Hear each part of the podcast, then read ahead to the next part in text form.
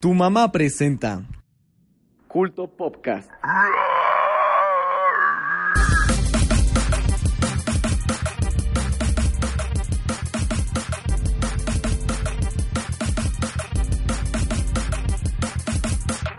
El día de hoy hablaremos de Piratas del Caribe, la PlayStation, Alita, Battle Angel, las batallas en el desierto, Arrow y las leyendas del mañana, Lady Baby y Baby Metal, ¿Quieres pene?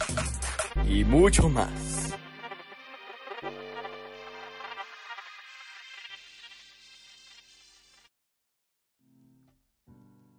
Y bienvenidos, bienvenidos 8.35 de la noche en sábado aquí en Twitch, Culto Podcast en vivo. Ya su podcast sin gluten y 100% vegano. Ya listos para empezar con el señor Humberto. Humberto, qué gusto de veras. Pedro, qué gusto de, de verte. Pues aquí, pues aquí felices como siempre en, en este sabadongo, otro sabadongo más eh, de Culto Podcast. Y pues, ah, ah, pues felices. no sé, se- no supe qué decir. Maravilloso. Ya, o sea, avánzale. Muy bien, Mr. Fernando, ¿cómo está usted? Aquí andamos bastante bien, Carlos. Buenas noches a todos los que nos escuchan.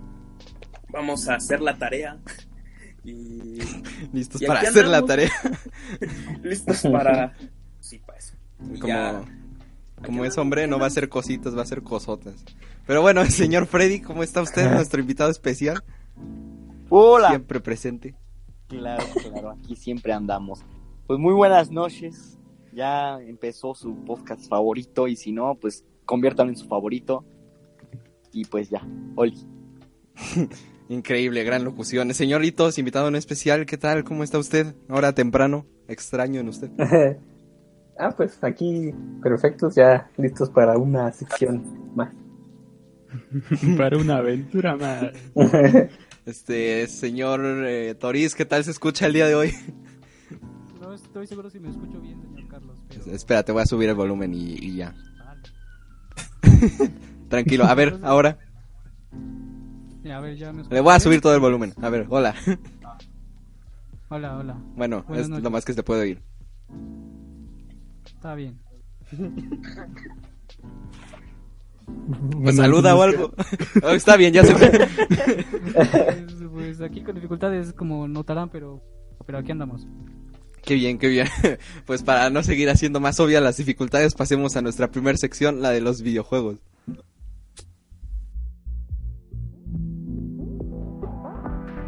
Videojuegos.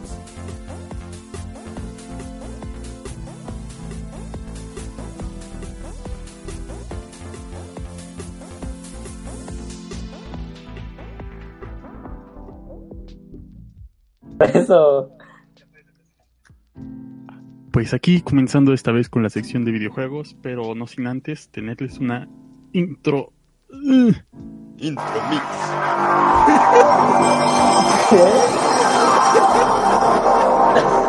Iba a cargar su Todo fuerte. ¿Qué rayos? Pues así comenzamos la sección de, de videojuegos el día, el día de hoy. Eh, co- continuamos con, con nuestras bonitas secciones de historia de videojuegos y en esta ocasión nos toca la llegada de la PlayStation. PlayStation. Este, pues todo se remonta a después, justo después de la Segunda Guerra Mundial, cuando unos pequeños empresarios, eh, pues bueno, eh, empezaban a hacer unos radios que no, que no, este, se pudiesen comunicar con, con los enemigos, no podían escuchar eh, propaganda enemiga.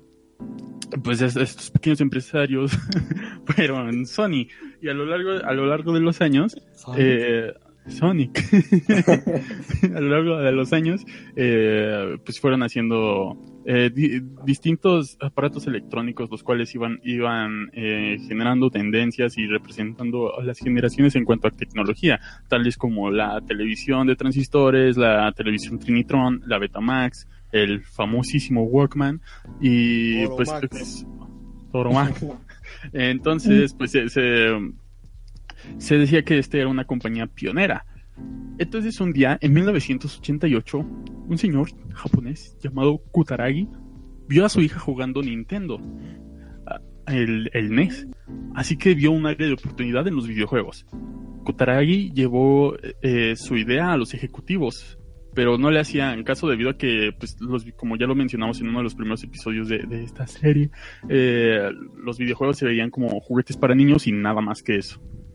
Entonces, Kutaragi en su tiempo libre trabajó eh, por sí mismo y desarrolló un chip de audio, el cual se volvió el chip de audio del Super Nintendo. Eh, Este, este chip se llama el SPC 700 y en la placa de un Super Nintendo pueden encontrar que dice eh, Nintendo S-SMP Sony.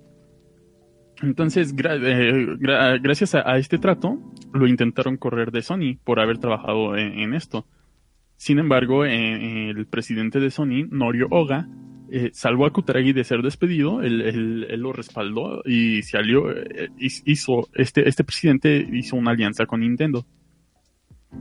Esta, esta es una de las historias quizá más interesantes de, de la- de esa época, porque pues, veremos todo lo que sucedió. Sony comienza a desarrollar una consola para Nintendo que usaría la tecnología de eh, más reciente en ese entonces llamada el CD-ROM, eh, pues discos, ¿no? Eh, era no como tal una consola, pero sí un, un, un aditamento para la Super Nintendo, la cual sería la Nintendo PlayStation. Llega una de las conferencias de prensa de Sony y esta empresa anuncia la alianza con Nintendo. Y justamente, y, y al día siguiente, justamente, eh, Nintendo anuncia su alianza con Philips, la empresa eh, eh, rival de Sony en ese entonces, que pues bueno, supongo que en esos tiempos aún también, ya no tanto, pero pues sí, en, en Nintendo se pasó eh, el trato con Sony huevos. Y, y pues Sony no sabía ni, ni, ni qué onda, ¿no? Porque pues justo es como si le hubiesen escupido en la cara. Sony les ofreció su amistad, Nintendo les escupió en la cara. Y, y pues sí, técnicamente a- así fue como, como este trato murió así de, de la nada. Eh, nada más con, con una presentación de, de prensa en la que pues no dijeron eh, con Sony, sino con Philips. Se dice que, que esta alianza no se, no se hizo porque el, presi- el presidente de Nintendo en ese entonces veía cómo Sony iba creciendo po- poco a poco y entonces eh, al- en el trato se tenía que Sony iba a tener eh, todos los derechos de producción de los CDs y pues a Nintendo no, no le gustaba la idea porque pues básicamente era tecnología completamente de Sony y no iban a ganar eh, demasiado eh, fabricando los CDs entonces pues Sony se va con Philips, digo, Nintendo se va con Philips y este le da las licencias eh, de, de sus de, de sus propiedades intelectuales a, Philips para que de- desarrolle juegos en su en su Philips CDI. Ahora, ¿qué fue la CDI? fue una consola bastante horrible que tenía eh, una pequeña cantidad de juegos en los cuales hubo tres juegos de The Zelda eh, llamado eh, Zelda The One of, of Gamelon el Link eh, eh, no, y otro que era Zelda's Adventures, pero son juegos horribles. Eh, pueden buscar este los videos en YouTube y van a ver que pues, pues no, están demasiado horribles, pero horribles con ganas. Entonces también tenían el, el Hotel Mario, el que nunca salió su secuela Motel Mario. pero pues sí, fue una consola completamente fallida y eh, pues Nintendo nunca más ha, ha hablado de, de, de estas cosas, ¿no? De, de, de, los juegos de, Mario y Zelda que, que tuvo con Philips. Justamente después de esto, Sony buscó aliarse con Sega. Pero Sega no aceptó porque dijo que la idea era muy estúpida. Entonces, Kutaragi en 1992 le revela en secreto a... Bueno, no en secreto como tal, pero que, que estaba trabajando en una consola y se los revela igual a los, a, lo- a los directivos de Sony. Pues otra vez, ¿no? Eh, sucedió lo mismo. eh, intentaron eh, correrlo, pero igual Norioga eh, pues, respaldó su idea y pues dijo, pues hagámoslo. Esta consola usaba eh, un, motor de efectos especiales, por lo cual eh, se podía usar eh, renders 3D y pues lo hacía mucho más potente de que cualquiera de sus, de sus competidoras directas, las cuales eran Nintendo o Sega. Kutaragi en 1994 mostró una, una demo de, de la PlayStation a varios desarrolladores, tales como Ubisoft, Konami, Namco y entre otras. Para así en, en el E3 de 1995, la PlayStation sería revelada y su precio sería de, tres- de 299 dólares, lo cual era una consola muy barata con respecto a sus competidores. Esta consola usaba eh, el CD-ROM, que pues tenía más espacio que un cartucho, que en ese entonces eh, pues estaba compitiendo contra la Nintendo 64 y pues técnicamente en, un- CD-ROM cabían 10 juegos de Nintendo 64 en, en un solo disco.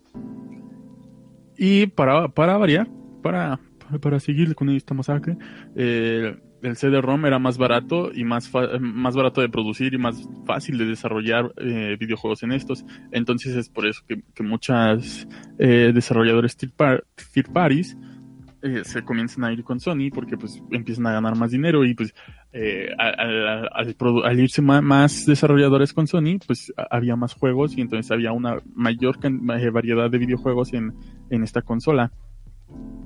Eh, es- esta consola, la Nintendo PlayStation, eh, no, la, la PlayStation 1, este, fue la primera consola en vender eh, 100 millones de, de- consolas, la, redundancia. Y pues como, como les decía, a pesar de que, pues sí, la- las competidoras estaban fuertes, lo cual era la, la 64, más que nada. Pues So- Sony comenzó a llevarse demasiado, demasiado público porque pues era más barato y otra cosa también que no se suele decir mucho, pero en este, en estos territorios como México pues también era, era más fácil eh, que alguien tuviera una PlayStation 1 porque pues era más fácil de piratear, entonces tenías más, acce- más acceso a, a más juegos.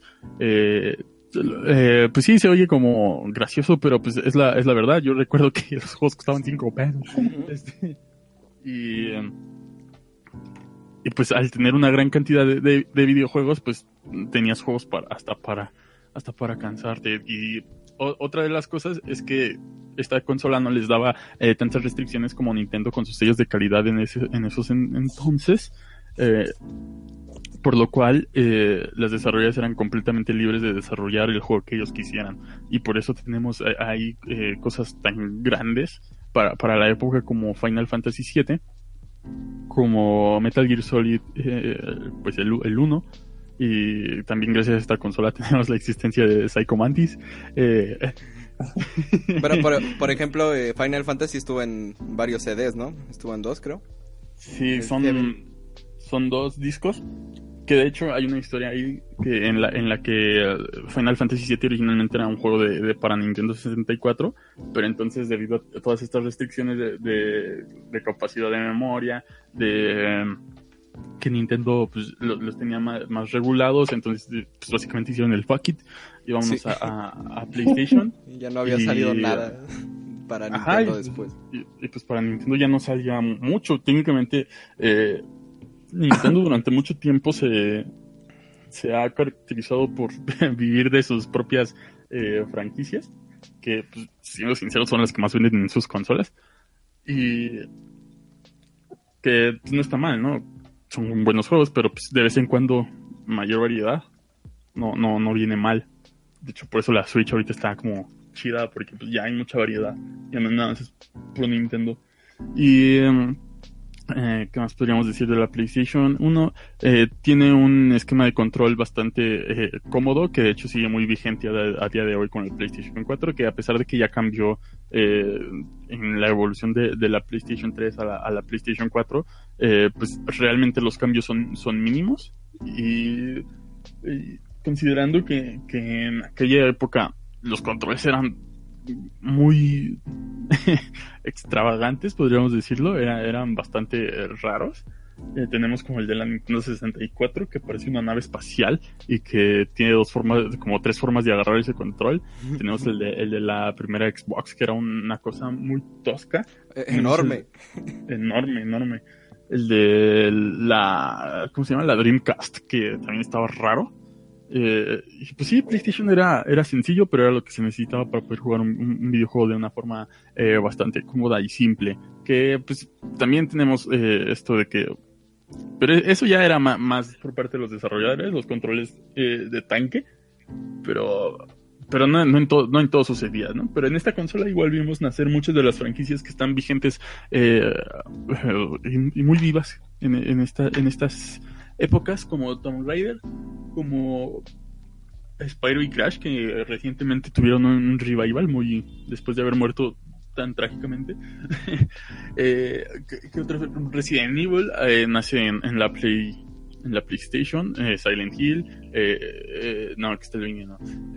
ah, bueno, tenemos este el caso de Castlevania que técnicamente saca Castlevania 64 y Castlevania Symphony of the Night y que pues por el simple hecho de que Castlevania 64 era un juego en 3D y Castlevania Symphony of the Night se decía que por eso la Nintendo 64 era una consola superior pero pues eh, los años han dado la razón y pues Castlevania 64 es un juego horrible eh, la verdad y eh, Symphony of the Night es, uno de, lo, de los juegos estandartes en, en cuestión de, de los Metroidvanias que pues, siguen muy vigentes y los indies se nota que se han inspirado demasiado en, este, en estos juegos, lo que es Metroid y, y Castlevania.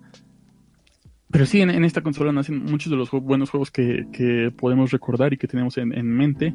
Y pues así fue es como nace la, la, la PlayStation por parte de, de, Sony. ¿Algún, ¿Algún comentario?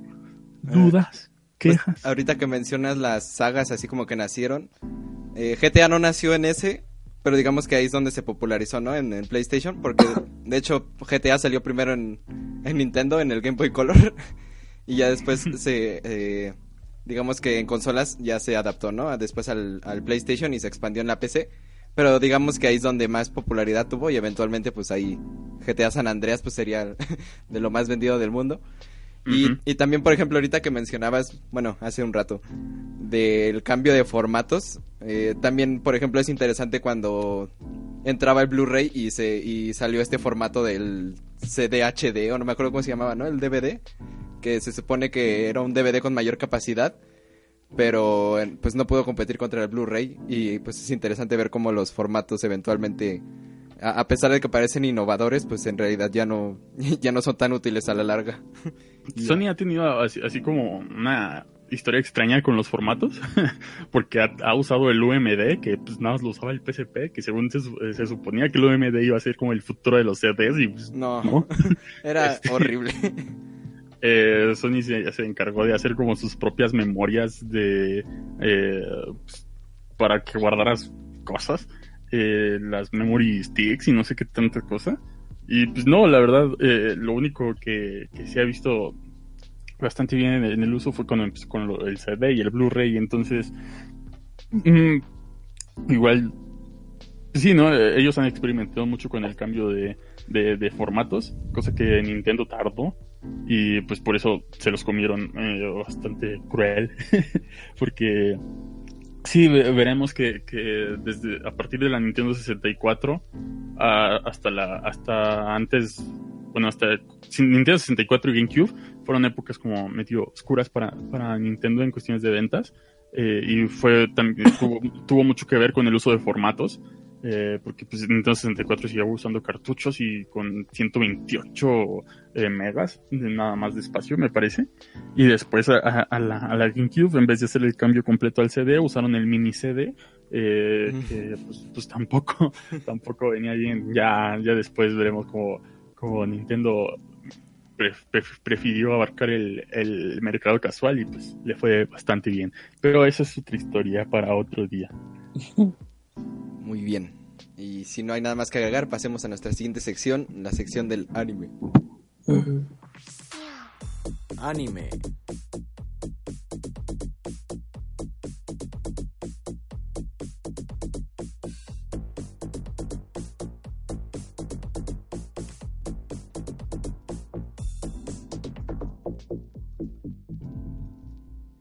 Y pues Anime. en esta... Eso va a salir en la grabación, hermoso. Este... Eh, eh, en esta ocasión no seré yo el que les presente esta sección, aunque lo estoy introduciendo. Este, vamos a, a pasar la sección al señor Itos para que nos presente en esta ocasión una sección. Eh, ¿Qué tal? ¿Cómo están? Eh, bueno, pues hoy les voy a dar la sección de anime, pero que realmente va a ser una cosa muy extraña, va a estar muy un poco compleja y tal vez revuelta, pero espero que les guste. Así que hoy les voy a hablar de Battle Angel Alita. Y primero que nada quiero preguntarles, ¿alguien vio la película o sabe de, de este título? Yo, yo la vi. Yo también. Yo, yo. Eh, Y yo Fernando, ¿tú no? no. Por ¿Tú, Tori? Yo sí vi la película. Ah, te oyes mejor. Chida. Ah, muy bien, ¿y qué les pareció? Está chida. ¿Sí? Sí. Se acabó la sección. Yo te digo al final. Ok, está bien. Bueno, eh, pues les voy a empezar comentando que esta franquicia es, empezó con un manga, eh, que el título original es Hyper Future Vision Gun, o sea, Gun de, de pistola con doble N y una M al final. Los japoneses lo pronuncian como Ganmu, entonces está muy chistoso. Y fue escrito Don Comedy. este, eh, fue creado por el mangaka Yukito Kishiro entre los años de 1990 y 1995.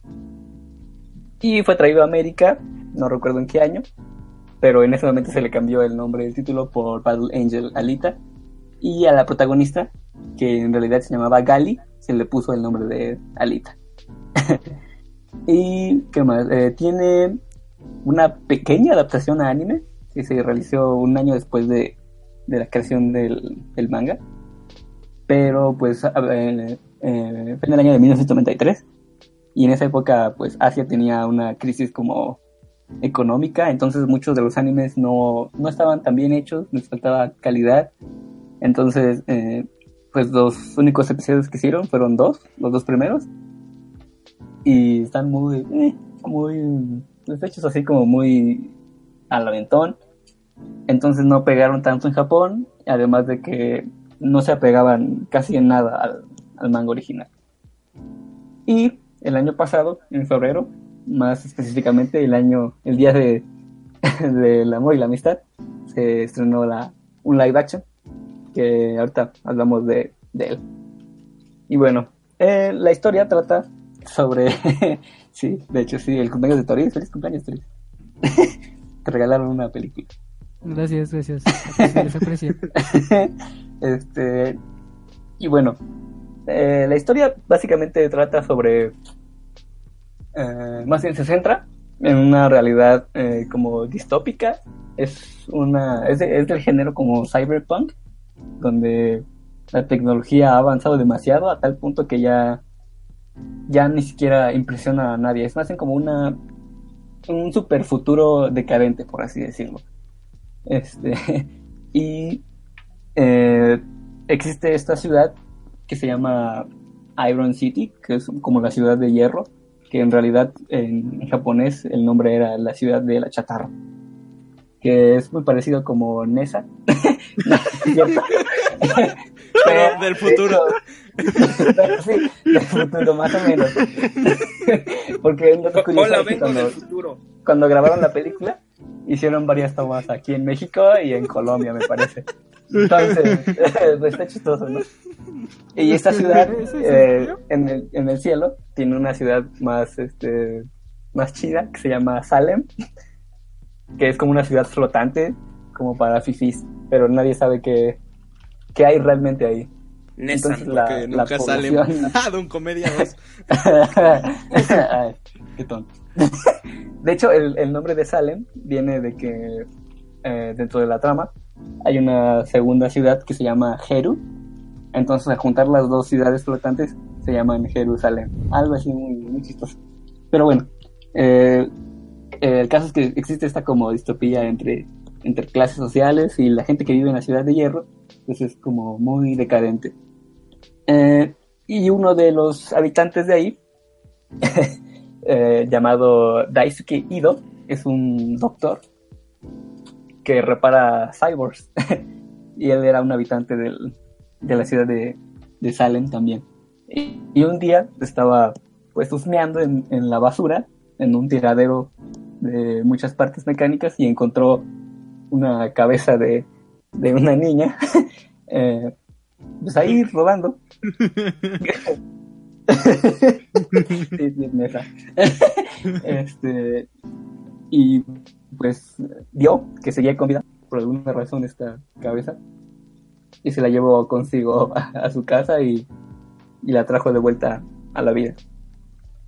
Eh, y esta cabeza pues la bautizó como Gali, que nosotros conocemos aquí como Alita. Y pues básicamente la historia trata de, de Alita o Gali, que no, no recuerda quién es, es una, una cyborg con cerebro humano, que no recuerda su origen ni su pasado, no sabe eh, si tenía familia. este y, y pues sí, lo que sí es que tiene como este instinto bastante de como de pelea, como que le llama bastante la pelea. Le gusta le gusta pelear. y poco a poco va como obteniendo estos flashbacks de, su vida anterior y al final eh, como que sabemos que pertenecía a una clase de guerreros de Marte muy poderosos que alguna vez pelearon hace mucho tiempo. Ah, Ay, bueno, ¿qué, les- qué más les puedo contar de esto? Pues, ¿qué sigue? Pues es que sin dar mucho spoiler, Mm, es que no sé cómo, cómo empezar la... No sé, hay que dar el review completo, yo digo. Bueno, eh, Sí. bueno, A antes partir de les voy a... spoiler. Ah, ok. sí, sí, bueno, sí, básicamente sí. Eh, quería como aclarar primero que nada que el manga tiene nueve tomos. El, el mangaka no pudo terminarlos a tiempo. Creo que lo estaban carrereando, entonces no pudo terminarlos como, como quería. Los apresuró bastante. Y ya tiempo después eh, sacó la, la secuela que se llama igual Ganmu, Last Order. Y me parece que luego sacó una precuela que se llama Crónicas de Marte, que todavía está en, en emisión, si no me equivoco. Pero bueno, este digamos que la película, la película de live action, este, está basada más que nada como en, en los dos episodios de anime que sacaron. La historia más o menos va por ahí, pero la desarrolla de una manera mejor y toma muchos elementos del manga.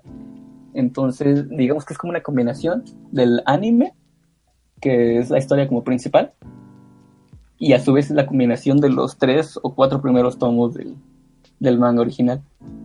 Y en la película, pues se nos retrata igual más o menos un, una historia pues muy parecida a la del manga. Igual el doctor eh, Ido, que de hecho aquí en, en los gringos le pusieron eh, Dyson en vez de Daisuki. muy chistoso. A lo mejor no sabía pronunciarlo. Eh, igual encuentra a Alita en, en la chatarra y la lleva a su casa y le coloca el, el cuerpo de, de su hija fallecida. Algo muy chistoso porque ni en el manga ni en, en los capítulos de anime eh, mencionan que Ido haya tenido una hija. Eh, y bueno, igual se presentan como estas situaciones en las que vemos que Alita pues resulta tener esta, este sentimiento de querer pelear, pero Ido la trata como si fuera su hija, entonces la cuida demasiado, la sobreprotege y pues descubrimos que hay un villano que está asesinando mujeres, algo así como Nessa también. Este y ah, eh, y pues Alita quiere quiere vencerlo, quiere ayudar a, a detener a este a este villano. bueno, eh, ¿algo que quieran comentar hasta este punto? Que eres un imbécil. Gracias. Eso no es de gente con papo. Gracias. Ya puedes seguir. Hasta ahorita eso. Ok, está bien. Eh, ah, ¿qué más? Bueno, este. Como en esta ciudad, la ciudad de, la chatarra, no hay, no hay policías. Entonces los criminales son muy. mm, hay por muchos lados. Entonces, como que tuvo que formarse una asociación llamados Guerreros Cazadores. eh, que se forman por los mismos ciudadanos, pero que, que quieren realmente combatir el crimen. Y el doctor Dyson Ido pues, pertenece a ese grupo, él es un guerrero cazador. Y cuando Alita se entera de esto, ella también quiere, quiere ser parte de, de estos cazadores.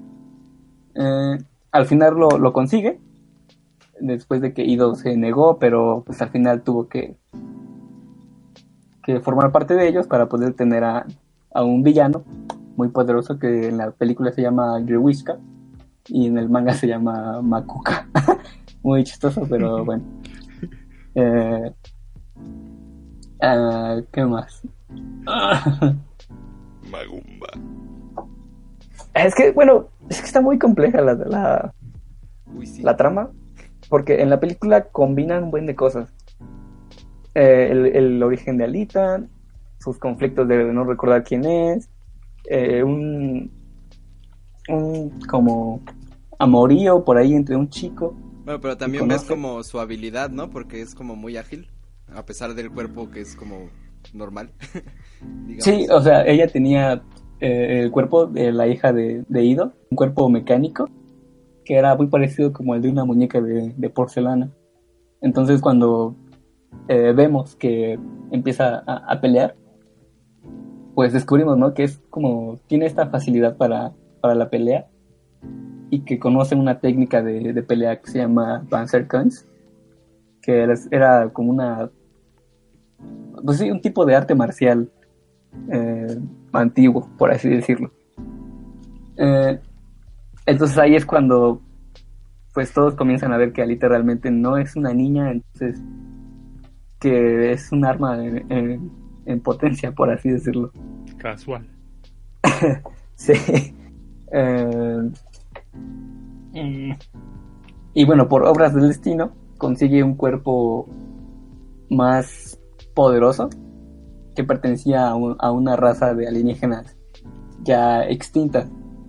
Y este cuerpo, llamado Berserker, la hace más poderosa y casi indestructible.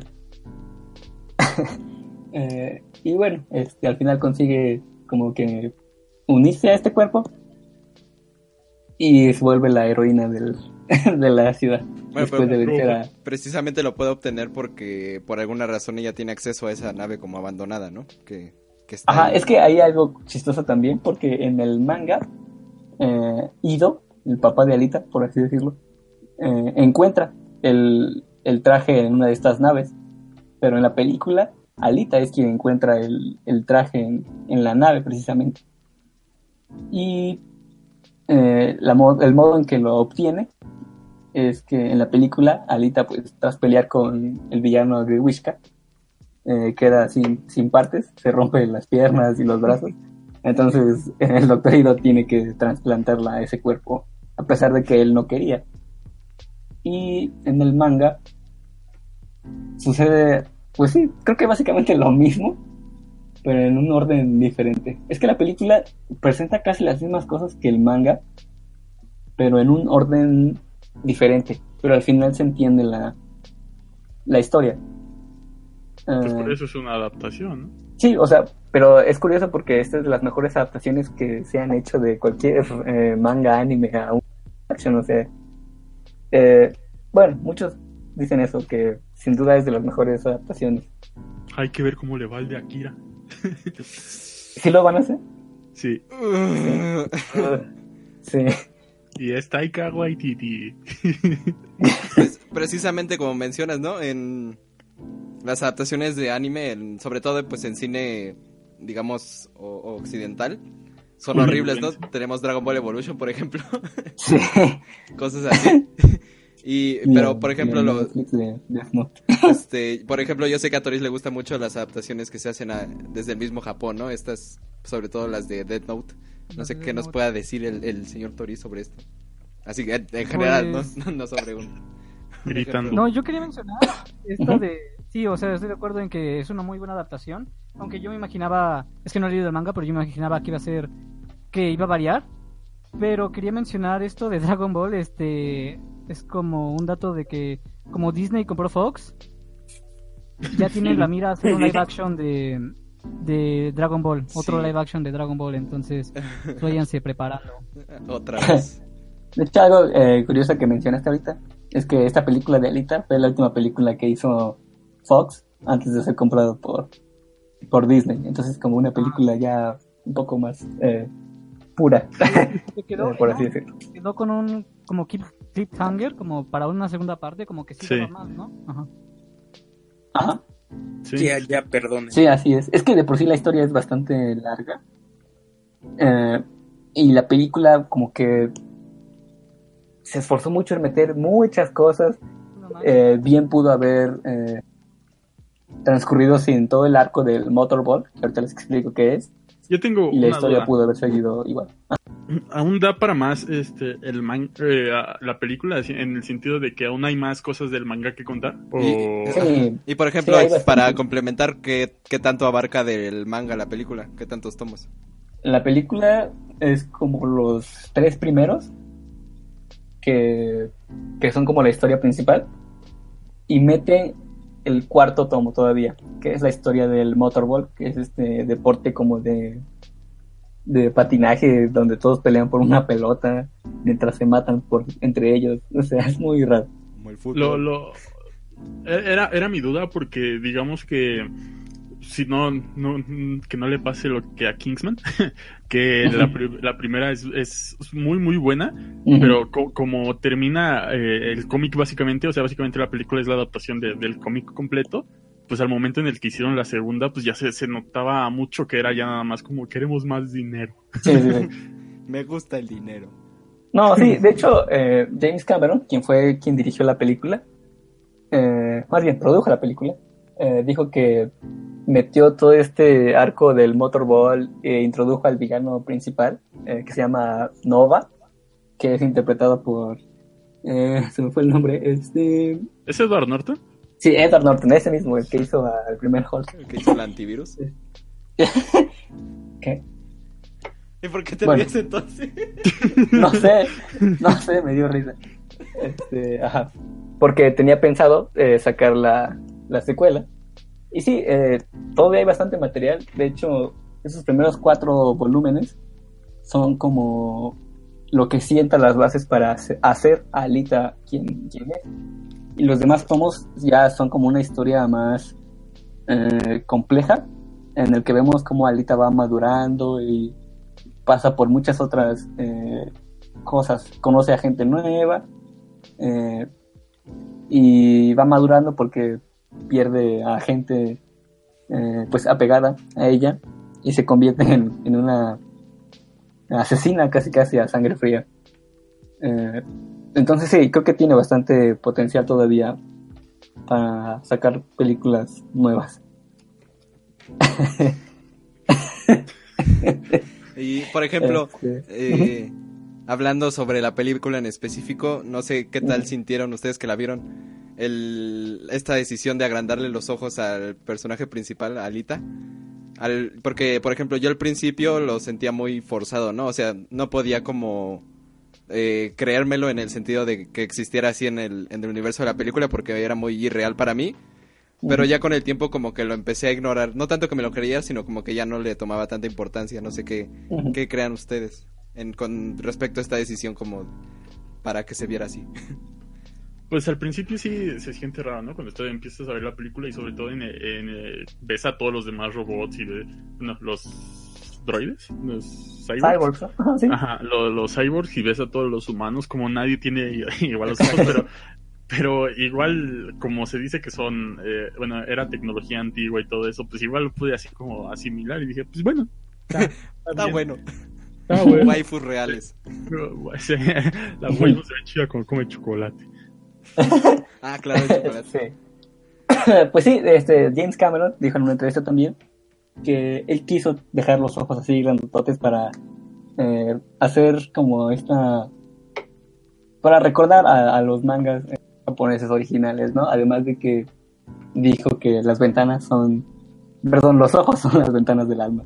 Entonces, pues sí, como que hizo bastante enfoque en que los ojos fueran más grandes. Mm. A mí Y- me y- llamó ajá. mucho la atención desde que vi los trailers ese tipo de animación. Entonces, o sea, bueno, yo esperaba otra cosa, pero el punto es de que cuando vi los trailers sí me gustó, pues, pues cómo se veía Alita, eh, cómo se veía dentro del mundo real, o sea, Sí, se ve bien. ajá. De hecho, algo chistoso eh, es que la película fue dirigida por Robert Rodríguez, que a lo mejor no le suena, pero Es mi tío. este, a lo mejor él, él dirigió las películas de mini espías. Entonces es como un salto bastante grande. Ahí, ahí el origen de Machete. Este, O sea, exacto, también. Él también dirigió las de Machete también. Eso sí, no estoy seguro. El mejor spin-off. este, y otra cosa que quería comentar, que también me, me sacó un poco de la película hablando en cuestiones técnicas, fue Eiza González. Como Ah, sí, es es cierto. que hay este cyborg que solo tiene la cara. eh, no, no, no lo acabaron de hacer tan bien y pues no sé, a mí sí me sacó de onda. Lo bueno ese es que personaje- es al, al principio la matan y ya. Sí, luego, luego la mata. Le cortan la cabeza. Pues. Ese personaje sí sale en el, en el manga, pero no es una chica. De hecho, es como un monstruo. Parece una lagartija con uñotas. Pero, pues, eh, es como un resumen del, del manga. Eh, otra cosa, uno de los personajes que son muy. eh, eh, pues necesarios, o más bien no necesarios, ¿cómo, cómo explicarlo? Pues fundamentales para la formación de Alita es este chico llamado Hugo. En la película se llama Hugo, pero en el manga se llama Yugo, con Y en vez de H. Eh, y es como... mm, no sé cómo explicarlo. Es como este pequeño amorillo entre Alita y él. Porque Alita se enamora de él porque Hugo quería como llegar a esta ciudad flotante, Salem, y tenía este sueño de poder eh, viajar y escapar de, de la ciudad de Chatarra. y Alita lo, lo admiraba por eso, eh, en el manga. En, el, en la película, como que la relación será un poco más eh, natural, como, como que quisieron hacer este pequeño romance para adolescentes o no sé. Pero sí, en las dos, en, tanto en el manga como en, en la película, Alita es quien, quien da como el primer paso, como que es la, la que tiene los pantalones en la relación. Eh, ¿Y qué más? Bueno, como eh, vieron, pues Hugo muere y Alita pues sufre bastante por eso. Su super random el spoiler así. Hubo este y se, y se muere. y se muere. Sí, se muere. Pero Este, bueno, ahí sí adquiere como cierta relevancia, ¿no? No nada más es el amorío, sino que es como su Ajá. motivación al final. También que Exacto. pues Alita es joven, ¿no? O sea, es- es- está en la edad. Es que en ese momento es cuando Alita comienza a madurar, tanto en el, en el manga como en la película. Bueno, en la película casi no se retrata eso porque ya es el final, pero en el manga sí. Ese, esa cosa, ese suceso es lo que la hace eh, ser más fría y madurar bastante. En ese momento ya no piensa como una niña y ya es más como una como una asesina casi casi. Y de hecho en el manga, en ese momento es cuando se une a la, a la liga de Motorball y en la película todo pasa al mismo tiempo. Eh, algo curioso es que esta película es muy como incluyente, por así decirlo. Como que tiene muchos actores de distintas razas, por así decirlo, y géneros. Y mucha gente que está metida en este pues tema de los roles de género, ya están los eh, los SJW como que tuvieron un conflicto cuando salió Capitana Marvel también porque eh, más bien hubo un conflicto entre estas dos películas entre Alita y Capitana Marvel Sí. porque ellos eh, decían que Alita no era lo suficientemente incluyente y que Capitana Marvel era una obra de arte, por así decirlo. Pero cuando vemos las películas, pues Alita nunca hace como este énfasis en querer ser incluyente y Capitana Marvel como que hace mucho hincapié en el poder eh, femenino y y sí como este el querer empoderar a la mujer que digo no está mal pero como que hace mucho este hincapié y como que tratan de forzarlo demasiado. Y yo siento que en Alita se da un poco más eh, natural incluso ni siquiera lo, lo llegas a como a pensar por así decirlo ¿Eso qué entonces es? eh, y ese es uno de los ¿eh? Nada, ¿eso qué es? Nada, o sea, es como uno de los puntos que quería tratar, Ah, porque Alita es como una historia de esta chica que a pesar de que tiene como muchos bajos, eh, no sabe quién es y muere gente importante para ella, como siempre está levantándose. Eh, y bueno, pues eh, ya no sé qué más decir. Mm.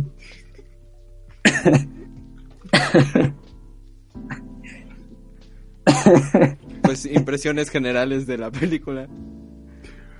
Por ejemplo, a ti Humberto, que la, la acabas de ver, ¿qué tal te pareció? Eh, pues al, al principio como que me estaba como cansando la película, era así como de... "Ah", pero conforme va agarrando el ritmo la película, se pone interesante y pues de hecho sí te deja como con, con ganas de más, ¿no? O sea, si tú, tú- tú la terminas de ver y dices, "Mm, quiero ver más de Alita, quiero ver a Lota. ¿Tú, Carlos? Ah, hola Carlos. Este, pues, eh, por ejemplo, a mí me gustó. Pues sí, sí creo que sea una de las mejores adaptaciones de, digamos, anime, porque pues adaptaciones de historias eh, asiáticas pues hay muchas, ¿no? Pero digamos que es un... O sea, a pesar de que no me gustó mucho el diseño de Alita como para que sea verosímil, sí es como un, buen como guiño, ¿no? A que, a que viene de ahí. Y pues, eh, no sé, o sea, yo la sentí bien, pero sentí que hizo, como dices, mucho hincapié en momentos donde tal vez podría haber aprovechado para avanzar más en, en no sé, en la historia tal vez. Y en Sí, ese sí. sentido, a pesar de que es una película larga, sentí que le faltó tiempo.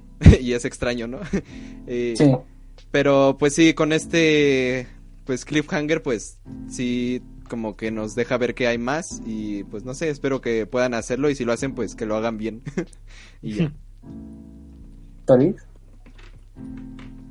Eh, a mí Ah, me gustó mucho el mundo, el universo de, de Alita. Este, pues sí, sí disfruté la película. Hubo un momento en el que se me hizo muy larga, en el que decía, ay, no manches, ¿a qué hora va a acabar? Pero luego te dejan con, con pues esto de, de un final que no es final, entonces sí que, ah, no, no, no, que todavía no acabe, ¿no? Pero, pero, pero bueno, sí, sí me gustó. Sí, muy bien. Bueno, pues yo también debo decir que a mí también me gustó bastante. De hecho, yo no conocía la, eh, este, este título y cuando vi la película pues quise saber más. Igual me quedé como picado.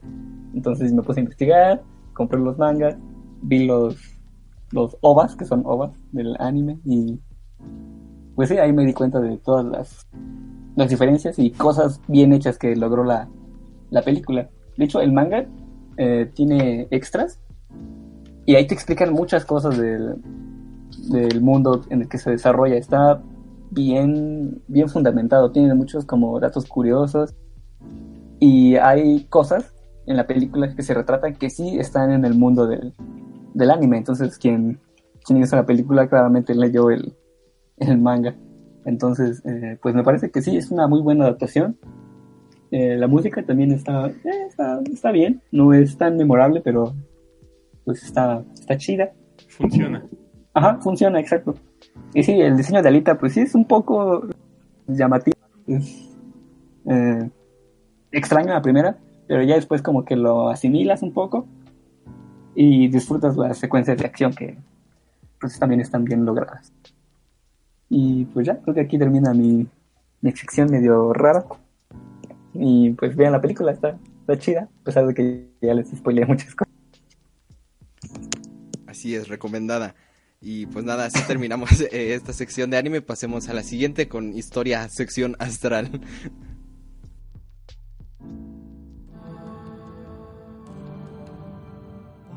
Historia sección astral.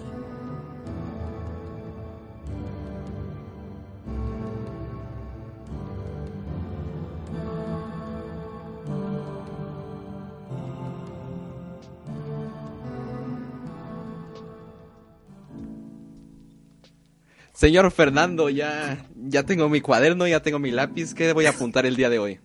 Ok, ok, mira, hoy vamos a, vamos a continuar con esta serie de andar analizando, revisando libros, usualmente libros que, que te dejan de tarea o que te han dejado de tarea. Entonces vamos a andar viendo un libro que todo el mundo leyó, pues si estudió en México, no sé, uh, o que a toda persona que le interesa la literatura mexicana pasó. Bueno, toda la gente que sabe leer, obviamente.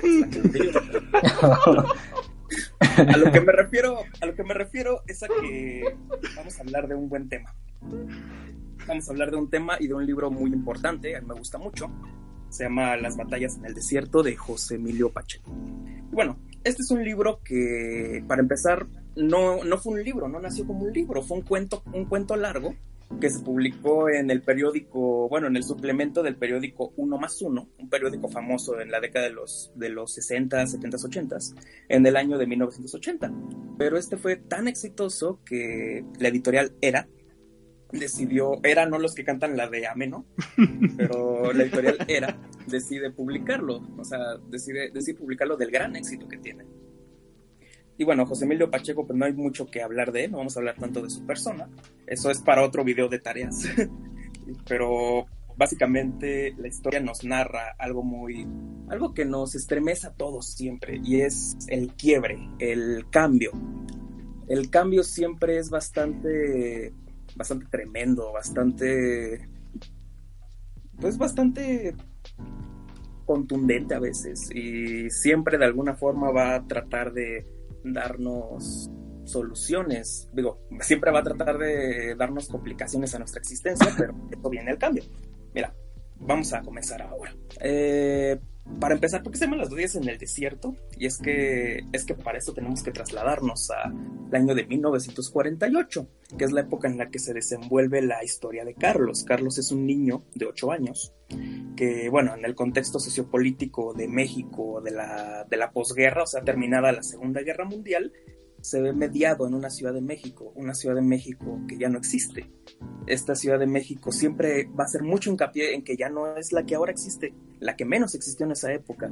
Eh, aún no había televisión, pero ya habían supermercados, se oía la radio, uh, ya habían autos americanos que la mayoría de las veces regresaban, eran producto de la gran manufactura gringa, pero a pesar de esto había muchas continuidades y muchos paralelismos con una nueva cultura moderna y con una cultura tradicional. Se oían boleros, pero al mismo tiempo había un cine gringo que le gustaba a todo el mundo.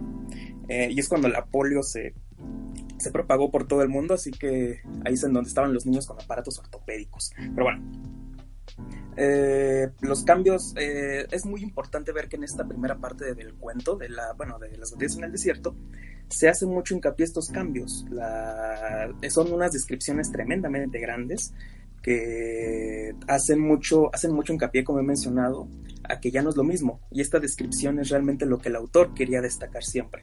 Los nuevos hábitos de consumo, como el refresco embotellado, el pan de barra, eh, la cápsula, o sea, hay una buena descripción de la cápsula aquí.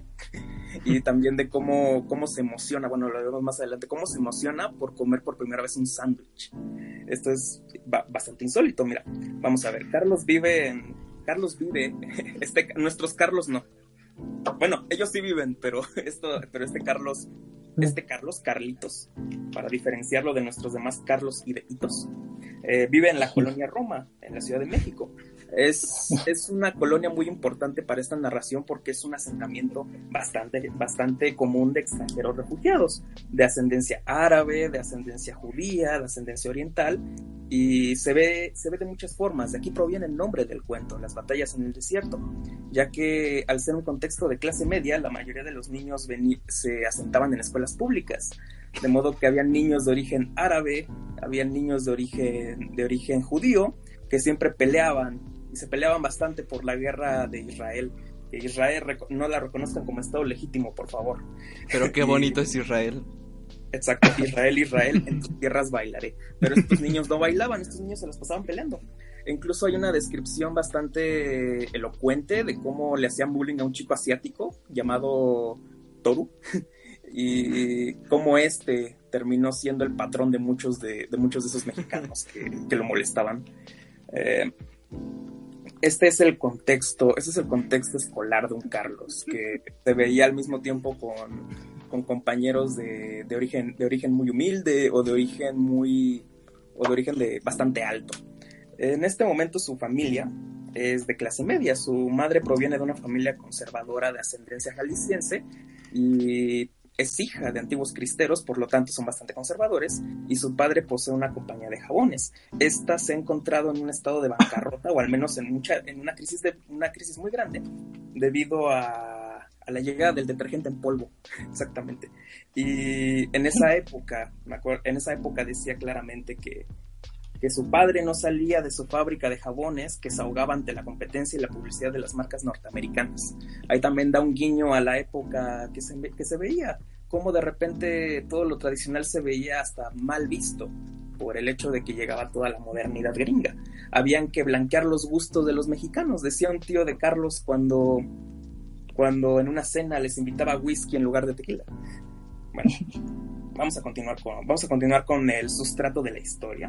Y es que en la escuela, Carlos se hace amigo de Jim. Jim es un niño nacido en los Estados Unidos, el cual en un momento lo invita a su casa. Ahí conoce a Mariana, que es la madre de Jim, una mujer muy joven, muy guapa, de quien Carlos se enamora perdidamente. Eh, Jim es un hijo de un periodista, de un periodista gringo que no lo reconoció, y Mariana es la amante de varios prominentes políticos mexicanos. Uh, aquí la política también juega un, papel muy importante, porque en este momento gobierna Miguel Alemán Valdés, el cual era un presidente civilista, el primero, y era el presidente de, los primera, de las primeras piedras. Siempre se levantaban las primeras piedras de todos los eventos políticos, siempre habían inauguraciones, pero al mismo tiempo decían, hay mucho progreso, pero en realidad no hay. Y hay una crítica muy feroz aquí también a este estilo de gobierno. Eh, en un momento era tanto el amor perdido que tenía este, este Carlos hacia, hacia Mariana, que en un buen momento se escapa de la escuela. Eh, así, nada más. Engaña a su profesor pidiendo permiso para ir al baño, pero en realidad sale durante plena clase al departamento de Jim. Ahí es en donde se ve con Mariana y le declara que está enamorado de ella. Mariana, de hecho, pues antes de burlarse de él y ridiculizarlo, pues le explica que no es posible. O sea, fue el primer soldado caído del siglo XX, si es que existe eso. Y bueno, ves a Carlos en las comisuras, bueno, o sea, en eh, de los labios. Y en, esto, en este momento es cuando nace el punto de quiebre. Eh, el punto de quiebre sucede con una narración en la cual Carlos describe que quiere ver a la ciudad por última vez, porque ya no será la misma en el momento en el que vuelva a verla. Esa ciudad ya no va a volver a existir, así como ya no va a existir el amor que sintió por Mariana. Eh, dejaba de entender muchas cosas. El punto de quiebra era exactamente ese. Eh, la conciencia de una fisura, es decir, de repente ver que algo se estaba quebrando en él es lo que es lo que de verdad te cuenta, te cuenta las batallas en el desierto. La ciudad es la misma aquí, la ciudad es una gran protagonista y yo considero que es la protagonista definitiva del cuento. Y al mismo tiempo solo lo de Carlos es una subtrama que ameniza el cambio continuo de una ciudad que ya no existe, así como de un amor que es el de Carlos por Mariana, que ya no iba a existir. Eh, después de esto, esa sería como la primera parte de un cuento tan corto, pero la verdad sería la primera parte. Ya después de esto, los padres de Carlos se llegan a enterar de lo sucedido y lo obligan a confesarse ante la iglesia, que por cierto la iglesia en este entonces era un elemento súper conservador. Tomen en cuenta que la madre de la madre de este Carlos era bastante conservadora, jalisciense, muchos. Y el mismo, hasta hay una escena muy curiosa porque le pide al padre que le explique bien. y, le, y le dice, ¿y te hiciste tocamientos? ¿Y, y derramaste, hiciste derrames? Y el niño pues ni sabe qué onda. Entonces, entonces termina, termina todo como, pues, como avergonzado al darse cuenta de que no tenía que explicarle eso a un niño que no sabía ni qué, ni qué onda. Eh, después de eso lo mandan al psiquiatra. Y ese es también donde se hace una gran... Le jalaron a la taza del baño. donde en el psiquiatra también se queja de que nadie comprende realmente esta cosa. La gente lo estaba sobreinterpretando.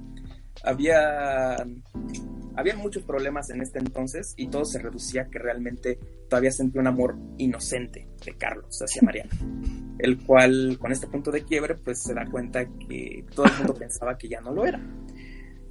Eh, para su madre pues es un escándalo, un insulto a la decencia y duda de la buena reputación de Mariana como es algo que se hacía en esa época al ser una madre soltera. Y para su padre pues Carlos está mal de la cabeza. De ahí están las ahí está como la división, por algo lo mandan primero a, la iglesia por parte de la madre, luego al psiquiatra por parte del padre.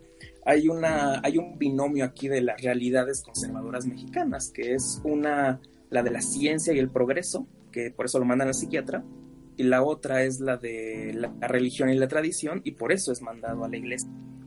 y Carlos representa entonces el futuro de una juventud que, que ya no se halla con ese, ni con esa ciudad, ni con ese modo de vida. Por eso a él realmente le sacaba de onda ver todo ese asunto. Bueno, después de eso, después de eso, eh, el, eh, cambian a Carlos de escuela, pasa, la familia pasa, entra a una época mejor, en la cual su padre trabaja para las mismas empresas que lo dejaron en la bancarrota. Y este es también un guiño a esta época mercantilista en la cual hay sesiones por parte de empresas mexicanas. Y Héctor, que es el hermano de Carlos, quien, quien llegó a entrar a la cárcel incluso por una riña y por conflictos de familia, se va a estudiar a Chicago, que por cierto, el hermano de Carlos, que es este Héctor, era un nazi, o sea, realmente era un, era un nazi hecho y derecho. En esta época, todavía es muy, está muy propagado la ideología nazi. Y él leía libros activamente como Mi Luchas, y era algo muy común en esa época también. Bueno, y ahora también que se propagaba mucho la ideología nazi con, sin ningún problema. Se leía bajo José Vasconcelos, que por cierto era nazi, para que no se les olvide. Y, era algo que era bastante normalizado. Esta, ciudad, esta, esta familia, como les digo, tiene una, un auge económico. Se van a estudiar a Estados Unidos. Sus hermanas, una de las cuales había tenido un amorío fracasado con un fracasado que era un actor, Chale. E, e, era un actor, no era el actor, porque Freddy es el actor. Pero regresemos a otras cosas. Eh, era, una, era un actor infantil de. era una. Así dice, el cuento. Era un actor infantil que, debido a que le cambió la voz y la cara, dejó de ser tierno y por eso se convirtió en un actor frustrado. Y de hecho golpeaba a la hermana de, a la hermana de Carlos y por eso terminó abandonarlo. Eh, de hecho, era hasta drogadito y toda la onda. Y se terminó suicidando como a los, 20, a los 30 años por ya estar todo frustrado. Y que aún pasaban sus películas en el canal 9 de repente en Galavisión, cuando películas viejitas. Pero bueno, ya después de esto, eh, Después de esto, Carlos se encuentra con uno de sus amigos, eh, el que sobre todo, el que sobre todo en una escena, en una parte del cuento, se, muestran los grandes contrastes de una sociedad mexicana. Este era Rosales, que era el, que era el, el más como el más pobre de sus compañeros, que que era buen alumno a pesar de todo, pero en algún momento se peleó con él y así tuvo una lección de, así tuvo una gran lección de moralidad y todo esto, pero no vamos hacia eso. Este le cuenta que según esto Mariana se suicidó tras una discusión con su amante, que era uno de estos más políticos, y el padre biológico de Jim se lo había llevado a San Francisco. Carlos no cree que, no cree en lo que escuchó y se va a buscar a Mariana, pero no logra encontrar nada, ni siquiera el, ni siquiera el edificio, ni nada de eso esta es una parte que luego confunde mucho a quienes lo, a quienes leen ustedes en el desierto, porque dicen, ahora qué pasó, o sea, no entiendo esta parte. Realmente, realmente no se trata de que desaparezca de la nada, sino que la alegoría de Carlos en el momento en el que se le declaró a Mariana y este le dijo que no iba a pasar nada, moría todo, moría la ciudad, morían sus esperanzas y moría sobre todo la noción de que existía ese mundo donde Mariana habitaba es por eso que desaparece. O sea, ese es como el mensaje eh, magicoso que hay ahí. Y, bueno, hay una. La trama concluye en que nunca, lo, nunca se da cuenta si se suicidó o si sigue con vida. termina sin saber nada acerca de Jim, ni siquiera de Rosales o de alguien de aquella época, o sea, todo desapareció. Tiempo después, todos los edificios en los que vivían los personajes de la historia son demolidos, Carlos ya no tiene otra opción más que recordar no solo a Mariana y sus compañeros de clases de su época de niño, sino a la misma ciudad en donde sucedió esto. Hay una cita muy, pues, que, se, que resume todo este sentimiento, que dice, se acabó esta ciudad, terminó aquel país. No hay memoria del México de aquellos años, y a nadie le importa. De ese horror, quien pueda tener nostalgia. De ese horror, bueno, de ese horror, ¿quién puede tener nostalgia? Todo pasó como pasan los discos de la Sinfonola. Nunca sabré si un video Mariana. Si viviera hoy tendría yo 80 años. Y así terminan las botellas en el desierto. Es como una. Uno se queda como. ¿Y esto qué? Pero realmente el mensaje que José Emilio Pacheco trataba de dar es de que hay un punto en el que el pasado de repente se vuelve tan lejano que ya no te puede significar algo para los tiempos contemporáneos. De repente tus amistades de, de hace mucho tiempo pueden pasar años sin que los veas y de repente pasar frente a, pasas frente a ellos y ya no te saludan. o, o tu, como esos reencuentros que haces con tus amigos de la, de la primaria o secundaria, si es que los hacen, de repente ya no vas porque ya no te significa nada esa gente fea. y, eh, ¿Qué es, tratas de decir, Fernando? nadie aquí fue en mi primaria, entonces no sé, no sé qué. A lo que me refiero es a que el paso del tiempo, el devenir mismo, va a hacer que de repente se vuelva todo un universo que hasta puedes llegar a inventar. El pasado se vuelve idílico. De repente puedes pensar que todo fue tan bello, que te encontraste una Mariana de algún modo, no sé, la mamá de algún amigo suyo, no sé. eh, tu mamá. Presenta.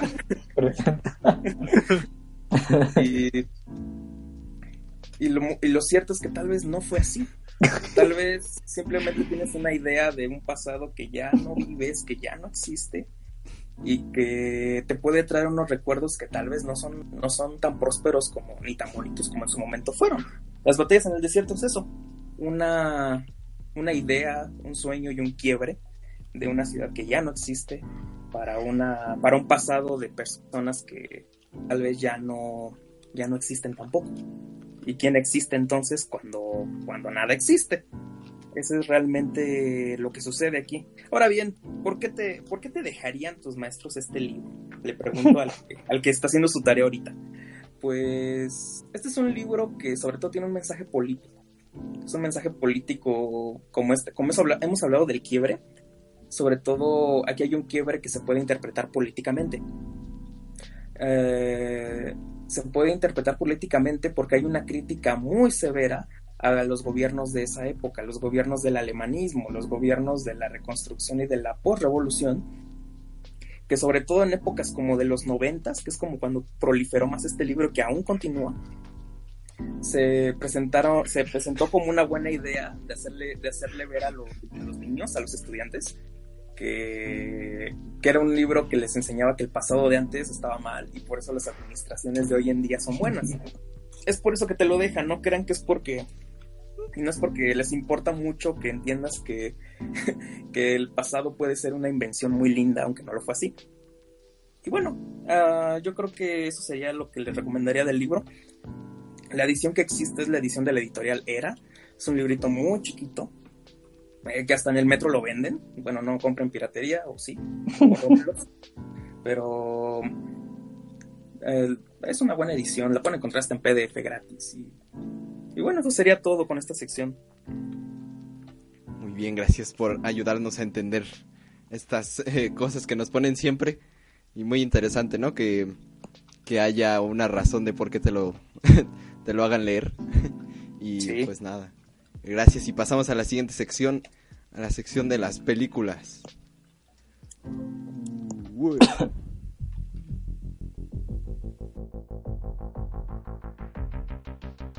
películas.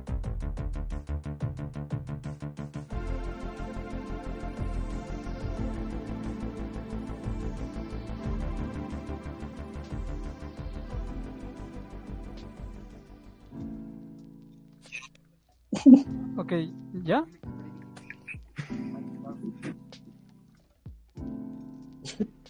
Ok. Pues, hola, este, hoy, hoy, hoy quiero hablarles de una saga a petición de, de uno de aquí, de mis compañeros. Vamos a hablar de, de los piratas del Caribe. ¡Sí!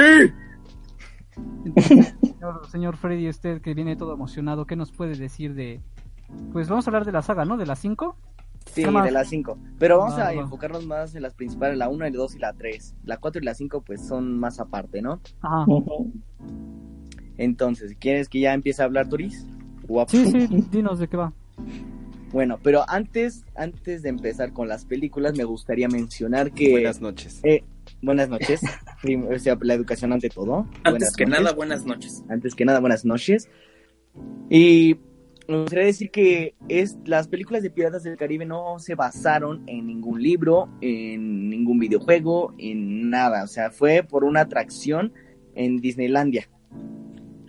Que pues al director le encantó y pues les- lo, lo quiso hacer. O sea, esta atracción de Piratas del Caribe se encuentra en, en cinco de los parques de Disney, que está en California, en Orlando, y en Tokio y en Shanghái. Y en París, me faltó una, y en París. Eh, pues aquí es, eh, quisieron... Ah, sí, perdón, me perdí. Eh, ah, sí, hay, hay- un dato interesante es que la canción que suena en el recorrido se llama Yo Ho, A Paris Life for Me. Eh, se va a encontrar muchas veces en la, en, la, en la saga de Piratas del Caribe. Muy bien. Ahora empezando con la primera que pues pues es muy buena, muy buena, me encanta. Es la de la maldición del Perla Negra que, que salió en el 2003 y se ambienta en los años 1707 y tuvo un gusto el 95% de la gente, estuvo muy buena. ¿A ustedes les gustó Piratas del Caribe? Sí, sí, me encantó cuando la vi. ¿Verdad? Y Humberto, ¿las Sí, viste? tam- también, también. Solo vi las, la trilogía original, pero Ah, sí. muy bien. Carlos, Yo no la he visto. ¡Ja! No, no man. pues lástima porque quien no las haya visto se van a joder porque vamos a decir muchos spoilers. Oh, Vamos a hablar de toda la la saga. pensaba ver. Y tú tienes si no la tarea. viste En este tiempo creo que ya es porque no la iba a ver. Sí, creo que ya no. Sí, ya. Sorry, bro. Pero bueno, no, sorry. la primera película de Piratas del Caribe, La maldición del Perla Negra, se inicia con un sueño de la, una de las protagonistas que se llama Elizabeth Swan, que es hija de un gobernador que está en, en Port Royal. Eh, ahí se encuentra con otro de los protagonistas, que es el protagonista oficial, ¿no? Es Will Turner, es el protagonista de la saga, no Jack Sparrow. Porque la historia se centra en él. ¡Ya cállate! A ver, comparte con el grupo. Compartan. Ya, síguele. Ay, mejor ya cállense, que me voy a empezar. Eh, bueno, eh, empieza con el sueño de Elizabeth Swan y con el encuentro de Will Turner de niños, ¿no?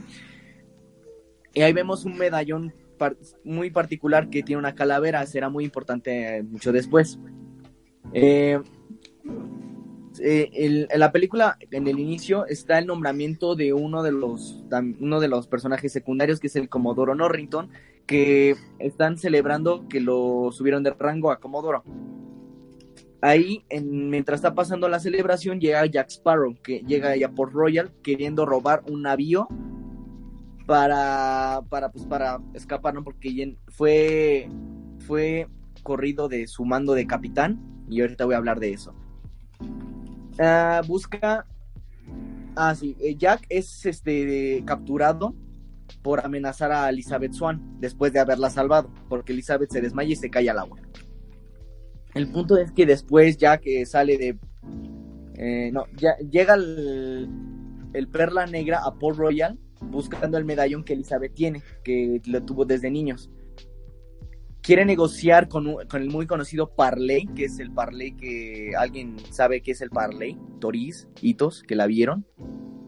Sí, es cuando Eh. pides ver al, al capitán de un barco sin que te maten o algo así. Exacto, es el código de los piratas, que también va a ser muy importante en esta saga. Pero como Elizabeth no es pirata, pues no le hicieron caso, ¿no?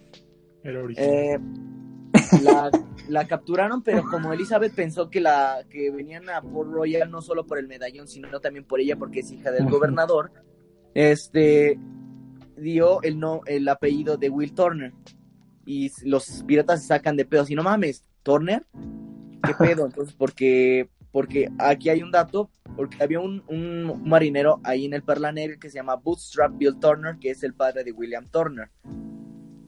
Eh, porque Jack era el capitán del Perla Negra, pero su primer oficial, que es Barbosa, que es el actual capitán del Perla Negra, se amotinó y lo mandó a la verga a una isla desierta con una pistola y un tiro para que esa pistola con ese tiro funcionaba para dos cosas. Bueno, no más para una, no para dos, una, para el suicidio, porque no te ayuda ni para cazar ni para pedir ayuda. Porque estás ahí muchos días, muchas noches en el- la locura extrema y pues lo único que te queda es que esa pistola se vuelve una gran amiga y te suicidas. En fin, después de que Will se entera de que fue secuestrada Elizabeth, quiere salvarla y ayuda a- Jack liberándolo y roban un barco para ir a su rescate. Lo liberan y van a la isla de Tortuga, que es donde van pues muchos marineros a emborracharse, a coger. Y van por una tripulación para llegar a la isla de la muerte, porque Jack tiene un plan, porque Jack que acaba de mencionar que es un crack. Jack es un crack como pirata. Es un crack. Porque al escuchar que se llama William Turner, se le ocurrió la idea, o sea, puede negociar Jack con Barbosa para que regrese a ser el capitán, pero entregando a Will. O sea, le vale tres hectáreas de popón las otras personas, ¿no? Nada más se interesa por él mismo, por ahora. Eh, ya después que llegan a la isla de la muerte, se dan cuenta que Elizabeth pues no, no es quien dice ser y pues no sirve que se levante la maldición porque los piratas del Perla Negra están- tienen una maldición que los hace mortales. Porque encontraron un tesoro en la isla muy conocida de la muerte donde hay un oro azteca maldito que fueron los aztecas que cuando se lo dieron a Cortés. Hay una explicación muy muy rara y no me quiero meter en eso porque no me acuerdo muy bien Eh, pero se, como gastaron el dinero, está maldito y tiene una maldición que los hace inmortales y cuando la luz de la luna lo hace que se vean con sus esqueletos, ¿no? Como en realidad son, un asco. Después ya Will va por Elizabeth, la rescatan y van huyendo. Eh, pero este Will le dice, no, ma, capturaron a Elizabeth otra vez, o sea, siempre se la pasa a capturar. a esta mujer". Eso va a pasar nada más en esta, no se preocupen. Porque Elizabeth también, uff, evoluciona bien chingón. Eh, como 100 personaje, Humberto, no pienses mal. Yo No, solo dije con 100 caramelos. Ay, babosa. Ay, babosa. Ay, Bueno, burra. el punto es que Will decide entregarse, pero con la condición de que libere a Elizabeth. Y que Barbosa sí, la libera, la libera, libera a Elizabeth, pero la libera junto con Jack a la misma isla de que dejaron a Jack. Porque, pues, no le sirven ya para nada. Van otra vez a la isla de la muerte para que ahora sí, como Will es el mero mero con el que se va a romper la maldición, pues, pues ya se libere, ¿no? Pero entonces Elizabeth y Jack intentan escapar de esta isla de la que están atrapados. Y ahí Elizabeth descubre que Jack nada más es un fraude, porque había una leyenda sobre el capitán Jack Sparrow que. que. Que era que pasó tres días y tres noches pensando cómo escapar de esa isla. Y los rumores que él mismo creó fue que con la ayuda de puras tortugas marinas que amarró con cabello de la espalda. se escapó de esa isla, pero no fue así. Eh, como la East Trading Company, que es la como la autoridad aquí, que se encarga de matar a los piratas y mandarlos a, a volar.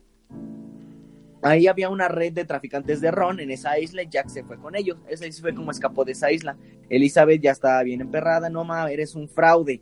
Y pues eh, su plan de Elizabeth para conseguir ayuda fue emborrachar a Jack, que se empedara así bien cabrón, se durmiera y ella ah, usando el ron para crear una flama y llamar a toda la flota que la está buscando a ella, porque pues la, su padre, el gobernador y el comodoro, que es su prometido, fueron en su, en su rescate.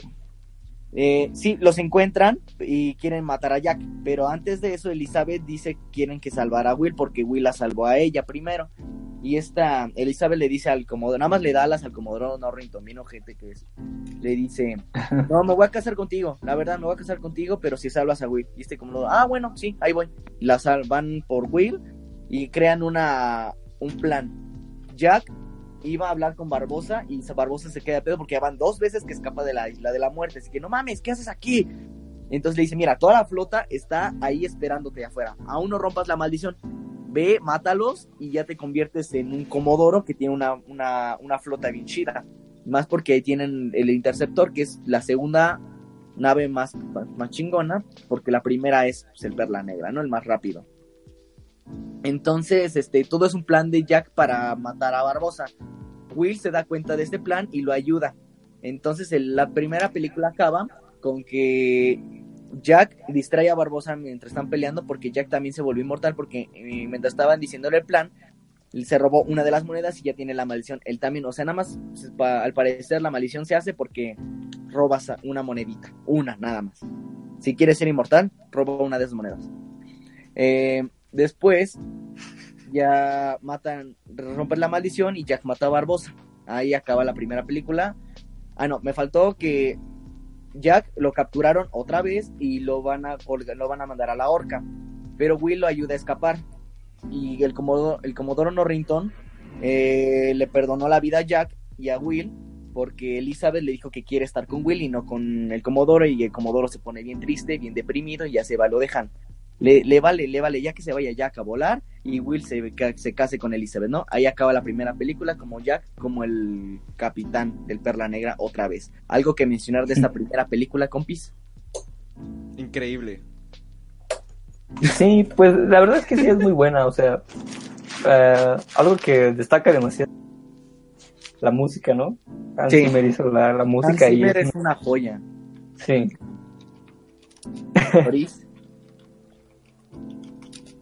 Paso, paso por ahora, paso. Hay que seguir con, con la trilogía para, para... Ok, para comentar después. La, la segunda película se llama Piratas del Caribe, El cofre de la muerte. Y pues aquí empieza agarrando más, más, más power la historia, ¿no? Porque ya se iba a casar Will con esta Elizabeth Swan y, y pues es interrumpida su boda porque Lord Cutlet Beckett, que es el líder de líderes de la autoridad ahí, le dice que tiene una orden para la horca, Will, Elizabeth y el Comodoro Norrington. Comodoro Norrington renunció a su puesto pues porque pues, estaba deprimido, ¿no? Em, entonces, eh, Elizabeth es tomada prisionera, eh, pero Cutlet Beckett hace un, eh, un trato con Will diciéndole que trae- le traiga la brújula de Jack porque va a ser útil, porque esa brújula de Jack es muy especial porque no apunta al norte como hacen normalmente las otras. Esta brújula apunta a aquello de lo que más deseas, o sea, si buscas el amor lo vas a encontrar, ¿no? Eh, bueno, no. Pero el punto es que Jack está en una aventura buscando una llave. Una llave que es, abre un cofre de, de Davy Jones. Ahorita voy a hablar sobre de quién es Davy Jones y sobre el asunto. Mientras Jack Casillero de está David buscando- Jones. Davy Jones. sí, el mismito que aparece en Bob Esponja. Eh, entonces, Bootstrap Bill Turner, que es el papá de William Turner, se le aparece a, este Jack en el barco, en el Perla Negra, y porque él está en la, en la tripulación del holandés errante con Davy Jones. Y le dice la noticia este Bootstrap a Jack que tiene que pues, entregar su alma porque no ha pagado lo que le tiene una deuda con Davy Jones. Porque si no, tienes que estar 100 años a- al mando de Davy Jones, ahí en el holandés. Porque Davy Jones le ayudó a Jack a sacar el perla negra del, del mar. Entonces le pone la mancha negra en la mano. ¿Qué significa esta mancha negra? La mancha negra significa que el Kraken va a ir por ti. Jack se asusta un putero y van a ir a tierra firme. O sea, para salvarse van a una tierra, a, a tierra firme, donde van a una isla donde la gente es carnívora. Ok. Will, tras buscar a Jack, llega igual a esa isla por tantos chismes que se generan por ahí, y llega y es capturado y ve que Jack es el rey. Jack es Supongo como que, supongo que querías decir caníbal. Sí, dije caníbal. No dijiste carnívoro. Carnívoro. Ah. Bueno, sí, bueno, se era. entendió. Sí, se entendió, se entendió. Era, la gente era carnívora, ¿no? Entonces. ca- era car- ay, caníbal. Ah, otra vez lo dije. Perdón, me, me disculpo por, por mi lengua. Era la Mejor gente era la caníbal. ¿no? Continúa, Eh, perdón. que lo cortaste más tú. Ya. Ok. Este. Pues bueno, ya, ya Will es capturado y lo, lo meten en unas jaulas porque la mayoría de la tripulación fue asesinada y tragada por los habitantes de la isla y pues intentan escapar y quieren que necesitan que salvar a Jack porque creen que es un dios en su forma humana y la manera de liberarlo es comerlo. Así que pues escapan de la isla y van con una bruja llamada Tía Dalma. Esta, pues, es muy importante esta mujer porque podría decirse que es la compañera de vida de Davy Jones, pero eso se hablará en la tercera película. Eh, David, le explican que hay en el cofre, en el cofre que Jack está buscando es el corazón de Davy Jones, porque el holandés es un barco maldito que tienes que navegar sin rumbo alguno llevando las almas al otro mundo, que las personas que mueren en el mar las llevas al otro mundo, pero puedes pisar puerto una vez cada 10 años y pues es una chinga, ¿no? No, hombre. Entonces, tía Dalma les da la ubicación de Davy Jones para buscar la llave y también el cofre. Entonces Jack manda a William Turner a buscar la llave y lo capturan. Entonces Davy Jones se encuentra frente a frente con Jack le dice, ok, te la perdono, pero me tienes que dar 100 almas para que yo te, pues ya te, sal- ya te perdone todo el pedo, ¿no? Y van a otra vez a esta isla muy conocida como Tortuga porque van a, tra- van a reclutar a 100 personas para que pues, Davy Jones las mate, ¿no? Pero nada más lograron este contratar a cinco, entre ellos el muy conocido Comodoro, ex Comodoro Norrington, porque se, se la pasó ahí ebrio, porque está bien sad, bien triste, pero también está Elizabeth Swan ahí porque se escapó de prisión y pues va a buscar a Will porque quiere salvarlo. Ahora va- el rescatado va a ser Will, que él es la damisela en apuros ahora. El punto es que ya Will, estando en el barco del holandés errante, se encuentra con su padre. Y pues se pone bien, se saca de pedo porque él pensó que su padre era bien chido, pero no lo es, era un pirata. Eh, entonces le hace la promesa, cuando consigue la llave Will de que la tenía Davy Jones en su cuello, le hace la promesa de que va a liberar a su padre de la maldición de Davy Jones. Y para esto necesita matar a Davy Jones. Entonces ya se reúne Will Turner, Elizabeth Jack y el como- ex Comodoro Norrington a la isla donde está el cofre, donde se encuentra el corazón de Davy Jones, pero cada quien lo quiere para sus fines. O sea, Will lo quiere para salvar a su padre, Jack lo quiere para salvarse el pellejo del Kraken y Norrington para recuperar su vida y darle el corazón a, a Lord Cocklet Beckett para que le dé un, este, un puesto para, recu- para recuperar su vida. Eh, se pelean ellos tres y pues el, el corazón se lo roba a James Norrington, pero Jack piensa que él lo tiene guardado. Y ya casi acaba esta película y con la una persecución que hay entre el holandés errante y el perla negra y suelta al Kraken, Davy Jones, porque pues porque ya para matarlo. Eh, el Kraken ataca al Perla Negra, lo hunde junto con Jack, pero quien hizo eso fue Elizabeth Swan, que mandó, que esposó a Jack Sparrow ahí en el, el Perla Negra para que lo sí, porque el Kraken quiere a Jack, no quiere el barco, no quiere a los otros, no quiere a Jack. Entonces los otros logran escapar y van con Tía Dalma, pero el Kraken se mata a Jack junto con el Perla. Entonces Elizabeth está bien triste y Will está bien traicionado porque lo- él vio el besazo que le plantó a Elizabeth a Jack Sparrow, pero fue distracción. Y esta Will le dice a Elizabeth, si pudiera hacer lo que sepa, Jack lo haría. Y entonces Tía Dalma le dice, sí, pues va, necesitan un capitán. Y regresa Barbosa. Y él los va a conducir hacia hacia el otro, hacia el salud. Alguien estornudó, si alguien estornudó, salud. Eh, van a conducir para recuperar a Jack de los dominios de Jones, que es el otro mundo. Y ahí acaba la, la segunda película. ¿Alguien quiere platicar la tercera o me sigo yo?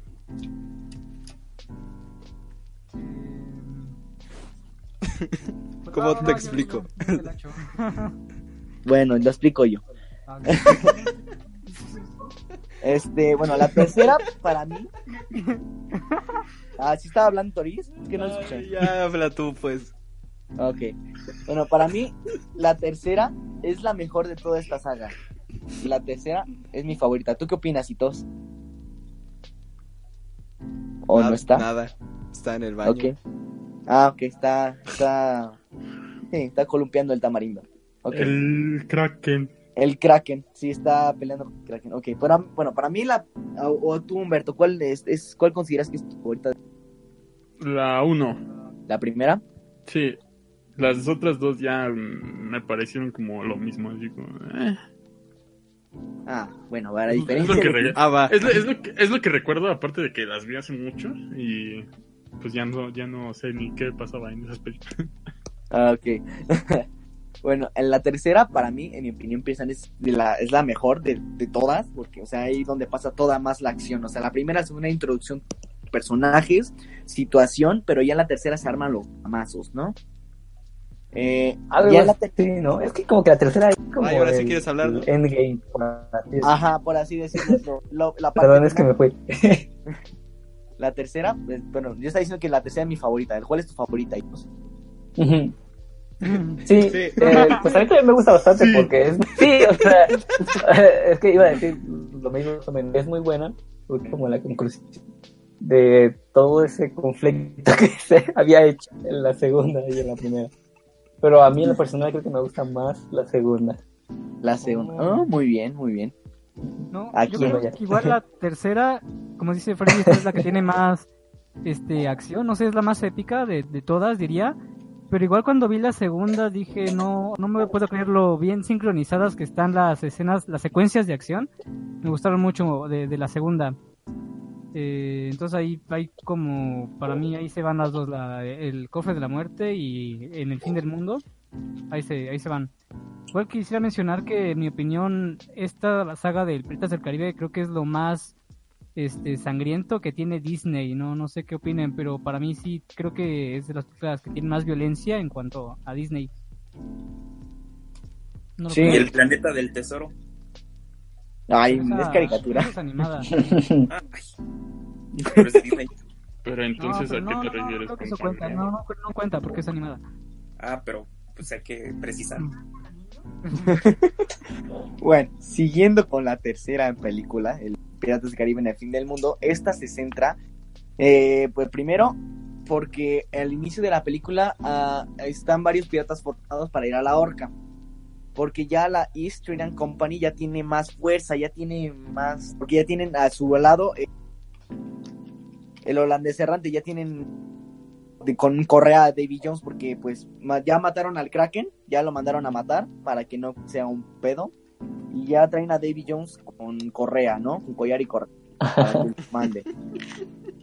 Eh, el punto es que los piratas al inicio cantan una canción y pues esto llega el chisme a los piratas del mundo, literalmente del mundo. Y pero una, todo por una simple canción.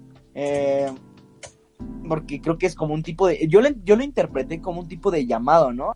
Porque Barbosa menciona que la canción fue cantada y la, la, la hermandad debe reunirse, la hermandad, la hermandad piratas, porque quieranlo o no, los piratas no solo atacaban y saqueaban y mataban a toda la gente, también tienen un código, unas reglas. Vaya, ¿quién lo diría? Personas que no siguen reglas, tienen reglas.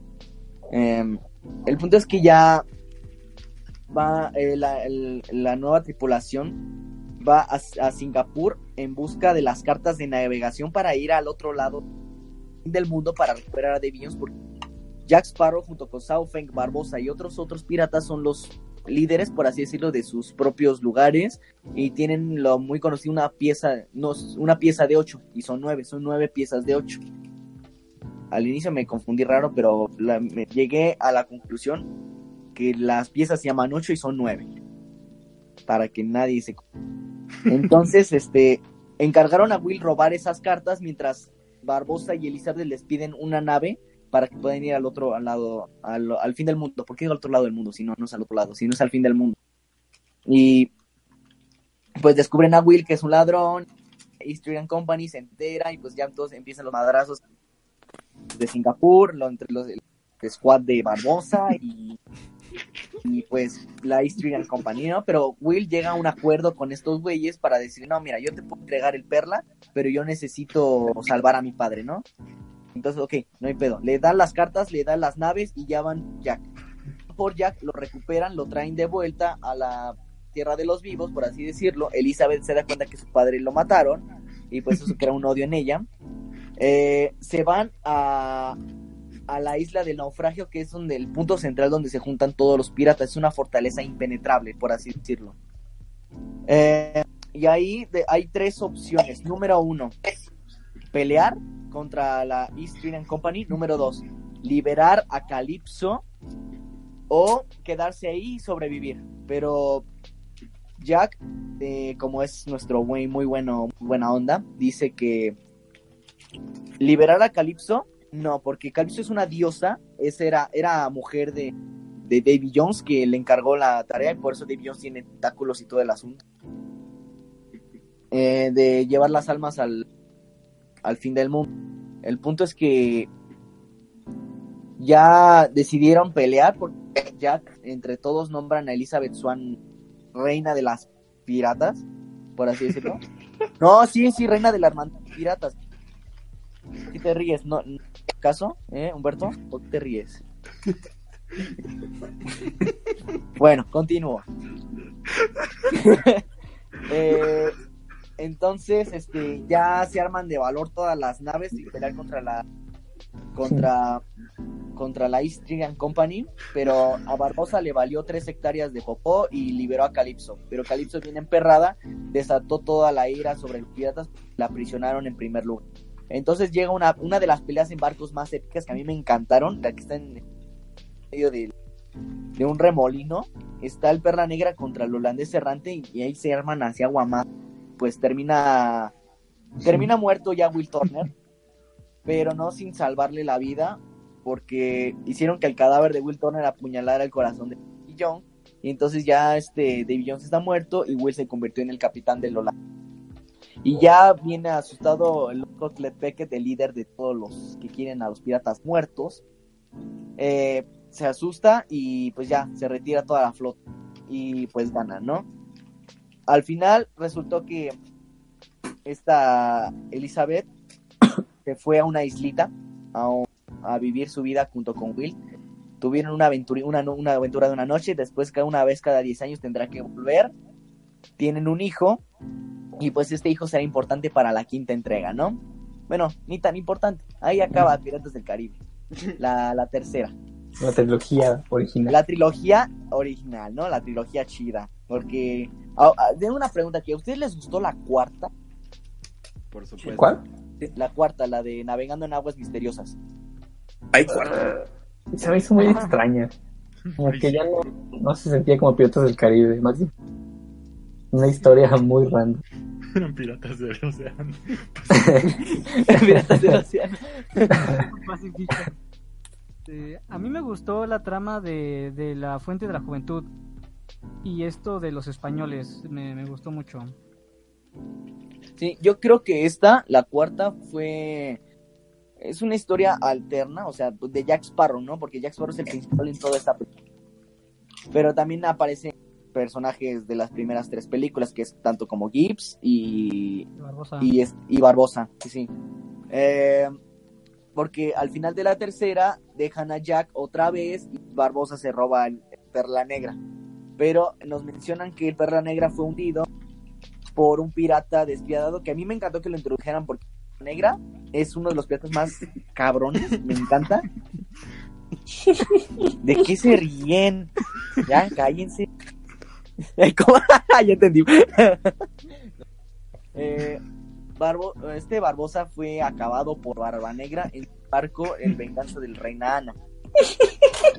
Entonces toda esta película se centra en que Jack busca la fuente de la juventud. Porque se vio en el mapa que, que Jack le robó a Barbosa las cartas de navegación que aparecieron en la tercera película que llevan a la juventud, porque llevan a varios lugares los secretos del mar, vayan.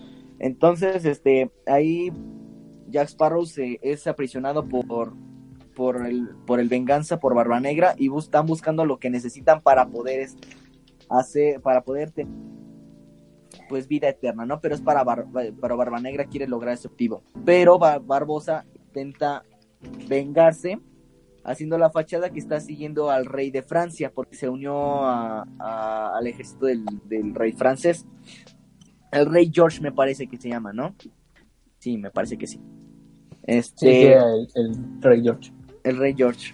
Eh, entonces Barbosa ah, hace pensar a- al rey francés que va a evitar que los españoles les ganen porque los españoles van a van también quieren destruir la fuente de la juventud porque es un templo pagano, ¿no? Pues los españoles pues des- lo destruyeron evidentemente al final de la película, pero Barba Negra lo mata Barbosa y pues ya eso en sí sería la trama de la cuarta, o sea, nada más la fuente de la juventud. Todos llegan ahí y pues la mayoría y la mayoría cumple su objetivo. Los españoles sí destruyen eh, la fuente. Barba- Barbosa se venga de esta de, de este Barba Negra. Y pues Jack, pues, Jack está ahí, o sea, Jack creo que es el personaje más carismático de toda la película, pero pues mm, pues poco a poco se fue ya degradando hasta llegar ya a la quinta película que para mí fue la peor película que hicieron en toda la vida. Hay cinco. No, Sí. pero a ver, ¿por qué? ¿Por qué, Freddy? Por, ¿a, a ti te gustó Toris? Me gustó más que la 4. Maldita sea, siempre andas con tus mamadas. Es que, es que está bien chida. Bueno, me gustó este cierre que le dieron a Barbosa. Estuvo muy padre. Ajá. ¿Y tú qué opinas? Bien. No, a mí no me gustó. Es que, ¿Verdad que no? si te pones a analizarlo, como que Jack Sparrow ya no es Jack Sparrow. O sea, ya No. no, es nada de lo que lo hacía Jack Sparrow. Ya golpeaba a su mujer. Pero ahí mismo lo dicen, o sea, incluso en la película lo dicen. Jack Sparrow era un personaje con mucha suerte, o sea, no es que era fa- no es que fuera muy bueno, sino que tenía un chingo de suerte. Y eh, a partir de la 4 se le perdió esa suerte, incluso en la en la quinta película lo dicen, ya ya perdiste tu, tu toque, va, más o menos le dicen. Entonces, Sí, le dice Gibbs. que- Ajá, no, no es, el punto no es Jack Sparrow, sino la historia. Y me gusta ajá, que, que, que introduzcan como elementos de la mitología pirata, bueno, e- esta, esta cosa del el tridente de Poseidón, ¿o de quién era? De, Sí, de Poseidón. Ajá. Entonces, Pero- pues, ajá. Es que, o sea, si te das cuenta, todas las películas de Piratas del Caribe, el personaje principal es Jack Sparrow. Y, Pero, o sea, deja tú el que No, ya no sí, tenga igual suerte y todo eso. Y- Pero desde un principio se te plantea que Jack Sparrow es como muy eh, planeador, o sea, muy cauteloso en las cosas. Y eso no lo porque vemos en tenga la tanta suerte. Y en la, en la última como que ya no se siente eso. Porque, o sea, yo la vi en la versión en español y en inglés y los, las dos ay, de este Johnny Depp lo hizo muy ebrio, demasiado. O sea, toda la pinche película se la pasó hasta el pito, ebrio. Y lo exageraron más porque Jack Sparrow ya no analizaba todo, o sea, ya, ya, ya le valía, Sí, ya, ya le valía completamente todo. Eh, si no hasta que el hijo de Will Turner, como o sea, la historia se repite. Aquí me gustó, eh, es lo, es lo, hay ciertas cosas que sí me gustaron de esta. O sea, también el cierre, y concuerdo contigo en eso, sí, de la, el cierre de, Bar- de Barbosa, del, de su hija, y también que la historia se repitió. Un Turner quiere salvar al otro Turner, ¿no? Su papá. O sea, y están en la misma, la misma, es la misma maldición, ¿no? Por eso buscan el tridente de Poseidón, que ese rompe todas las maldiciones del mar. Y mientras este sujeto, el hijo de William Turner, este, está intentando buscar el tridente, em, se encuentra con el, el villano, por así decirlo, de esta película, que es el Capitán Salazar, que tuvo, pues, algo que ver con Jack Sparrow, muy, muy Ah. fuerte, porque le arruinó, porque este Salazar eh, se encargaba de matar a los piratas. O sea, lle- llevaba una racha y Jack Sparrow se la arruinó. Y pues la que no me gustó porque la quinta se contradice con todas las anteriores, pero así cabrón. Porque el origen de Jack, bueno, se supone que la brújula en la quinta nos dice que el capitán que estaba ahí se la dio a Jack, ¿sí o no? En la Sí. quinta, el, el capitán se la dio. ¿no se le dio a su papá? No, no, no. Mientras, eh, cuando este Salazar, cuando aún estaba vivo, eh, atacó un barco pirata en el que ahí estaba Jack Sparrow. Entonces le dio el capitán, Ajá. nombró a Jack a capitán porque él, eh, murió. Entonces, este, ahí fue cuando, como- cuando obtuvo la brújula. Pero en la segunda película, en el cofre de la muerte, tía Dalma le dice a Jack, oye, ¿y la brújula que me compraste no te ayuda a buscar el corazón de Davy Jones? Ajá. Entonces ahí se contradice totalmente de cuál fue el origen de la, del- de la brújula.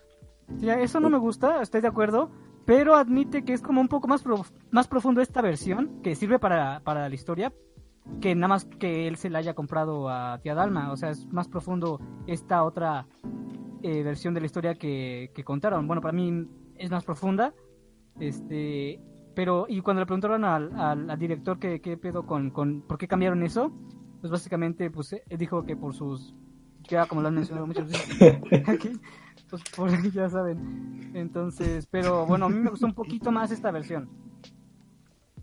Bueno, sí, le dieron un, un ori- pero lo que sí me gustó fue cuando, cuando Jack se deshizo de la brújula, fue cuando se liberó Salazar.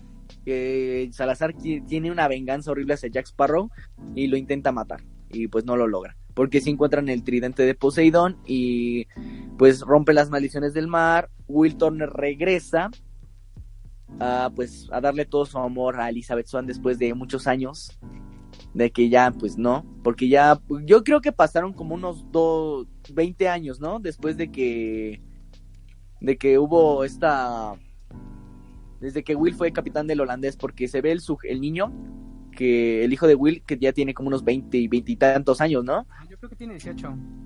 18, ya casi los, los 20, aún casi no, aún no se cumplían los otros 10 años para que Will pudiera regresar a, a tocar tierra.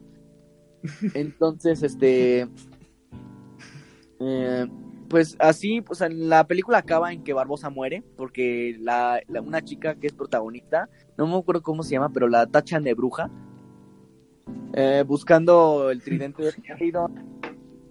Eh, pues Barbosa se sacrifica pues para salvarla, ¿no? Y fue, fue muy, fue muy bonito eso, a mí me gustó mucho eso de... Nos dieron otro, otro lado de Barbosa porque en la primera y la, y la tercera nos dieron un lado que es un que es un despiadado, es horrible, pero ya en la quinta fue algo muy bonito y muy bueno. Sí. ¿Algo más que agregar sobre esta saga hermosa?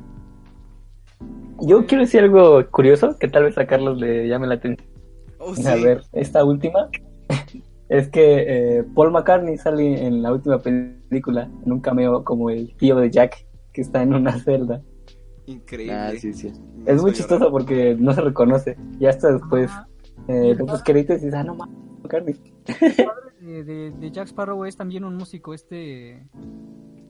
¿Quién es? El de Grupo Marrano, Sí. ¿no? No. Sí, pero sí, el, el papá de que Que interpreta. de grupo de ilusión. Le da Sí, pero el papá de Jack Sparrow sí también es un es un músico. De los Eso. secos. Según yo, de los Rolling. Pero no, In the Deep. Pero bueno, aquí pues Ah, o sea, los acaba. Vasquez Towns.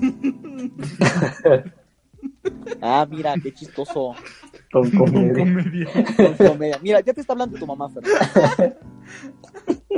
Pero bueno, así concluiría la película de Piratas del Caribe, ¿no? La quinta, que para mí fue la peor de todas, pero bueno. Así acabó. Freddy, mi pregunta es, eh, ¿no está confirmado nada de que vaya a seguir esta saga, entonces? Había rumores, había rumores muy, muy, muy pobres, que no eran fuertes, obviamente. Por, pero querían a porque la escena postcréditos de la quinta mostraba que estaba William Turner con Elizabeth Swan eh, dormidos en su cama. y Este eh, Will tiene una pesadilla. Que se, ah, tal parece que regresa Davy Jones. Y eso me hizo pensar, mm, pues si las maldiciones del mar se rompieron, pues Davy Jones debería estar vivo, pero fue asesinado. Entonces, pues, mm, no sé. Meter otra vez a Davy Jones estaría, no sé, muy raro. Porque en sí el protagonista de todas las, de las primeras tres películas de Piratas del Caribe no es Jack Sparrow, es William Turner. William Turner es el principal, solo que pues Jack Ah. se llevó los... Sí, Sí, Sí, tres, claro. sí. de las tres primeras, eh, William Turner es el principal, es el prota. Y Jack es, es secundario, el, Oh, gracioso. pues, el gracioso. Pero como fue tanto el éxito de Jack Sparrow, pues, hicieron la cuarta. Y pues no, como les gustaba, les gustó dio muchísimo más, fueron por la quinta, que fue una, que le fue, fue la peor que le fue en taquilla, ¿eh, Toris? Ah, Cabe sí, sí, mencionar, ¿eh? sí, sí, sí, lo sé, pero digo, me gustó más que la cuarta. Ah. Pero bueno, hay- No, había rumores que iban a sacar que- una sexta, pero ya sin la participación de Johnny Depp. Ajá. Y pues muchos se emperraron. No, pero creo que ya es lo más seguro es que sea un reboot. Creo que sigue un reboot. Sí, lo más seguro. Y yo no quiero. Tengo miedo. No me quiero ir, señor. No me quiero ir, señor Sparrow. Pero bueno, así Pero pues bueno, pues sí te vas porque ya se acabó la sección. Ya- Y ya vamos a pasar a la sección de series. Gracias, Freddy. De nada.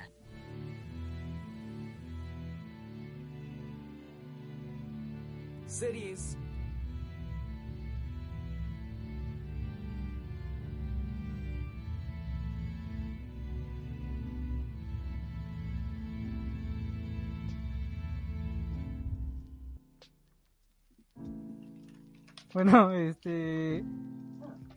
Hoy les voy a hacer como resumen de las últimas dos, de las últimas temporadas anteriores de, Leyendas del Mañana y, y Arrow. Ya este, ya para pues que estén al tanto de, de la crisis que ya llega el 8 de diciembre. Creo que en cuanto a Leyendas del Mañana les comentaba que esta temporada fue más sobre este criaturas mágicas. Entonces, eh, pues se une John Constantine para para ayudar al equipo de las leyendas a, con- contra estos monstruos, contra est- estas criaturas como unicornios, brujas, este, hadas madrinas, este, criaturas que cambian de forma. Y John Constantine tiene como un demonio que lo persigue, este, que se llama Malus. Bueno, el punto es de que este demonio en, en una parte de la historia se mete dentro del cuerpo de uno de, la, de una de las leyendas, eh, Atom, y pues este tienen que detenerlo, ¿no? Pero hace un hace un trato, bueno, es que al meterse en el cuerpo de de, de Atom, él todavía es parte controla su cuerpo, pero no todo. Entonces, al no poder controlar totalmente su cuerpo, quiere asesinar a su mejor amigo. El, el demonio quiere asesinar al mejor amigo de Atom. Y para evitarlo, Atom decide este, hacer un trato con él. Dice, no te... Te doy todo mi cuerpo, apodérate de él, pero no mates a mi amigo. Entonces, pues esto es lo que después usan. Eh, al, al el, su amigo, este, que se llama Steel- bueno, el, el doctor conocido como Steel, que tiene el poder de convertir todo su, su piel en, en, en acero, este, decide sacrificarse, decide que, de algo- eh, ah, estuvo bien chida esta estrategia, él cambia de cuerpo, este, bueno, no recuerdo cómo cambia, el punto es de que cambia su apariencia para que Malus lo matara sin saber que era él. Entonces, pues sí lo matan y al hacer esto se rompe el trato que hizo. Eh, se libera Atom y pues ya es más fácil vencerlo. Pero ya después eh, descubre que pues su, su amigo está muerto y aquí sí es una escena muy emotiva de, de pues de que todas las leyendas y las personas que estaban ahí este pues se reúnen y cantan. Eh, No sé, es que la serie de leyendas es como es una comedia básicamente, pero bueno, algo que me falta mencionar es de que el padre de, de Steel, este, su plan era hacer un circo, una especie de parque de atracciones con criaturas mágicas. Este, entonces, pues llevó varios años construyéndolo y para eso necesitaba, pues, hacer el trato con el mismo demonio. Eh, el demonio quería que le trajera esas, estas criaturas para, pues, conquistar este, el mundo humano que de hecho ellos se alimentan de miedo, este, del miedo de las personas. Pero bueno, el, el padre del, de este personaje, de este, como que tenía otras intenciones y era, em, pues hacer este, este circo, este parque de atracciones. Entonces al descubrirlo, pues el demonio lo, lo mata y lo traiciona, lo, asesina.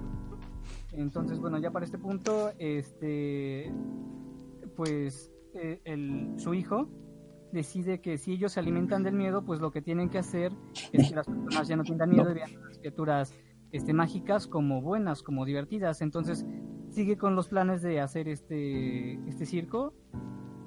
Y pues por eso el- a- hacen el parque de atracciones, lo terminan, lo finalizan. Y para atraer a las personas es muy curioso que hacen un comercial y los miembros de las leyendas se visten como, como los superhéroes, este, bueno, como Flash, como Arrow y como y como Supergirl. Entonces se disfrazan y hacen un comercial todo chistoso. Entonces, bueno, ahí es cuando ocurre lo de el cuando se rompe el trato con, con Malus.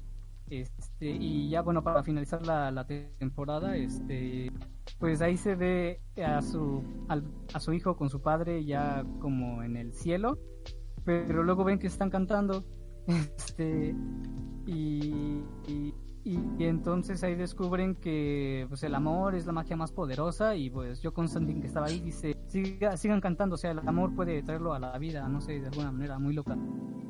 Y pues funcionó, este lo trajeron de nuevo.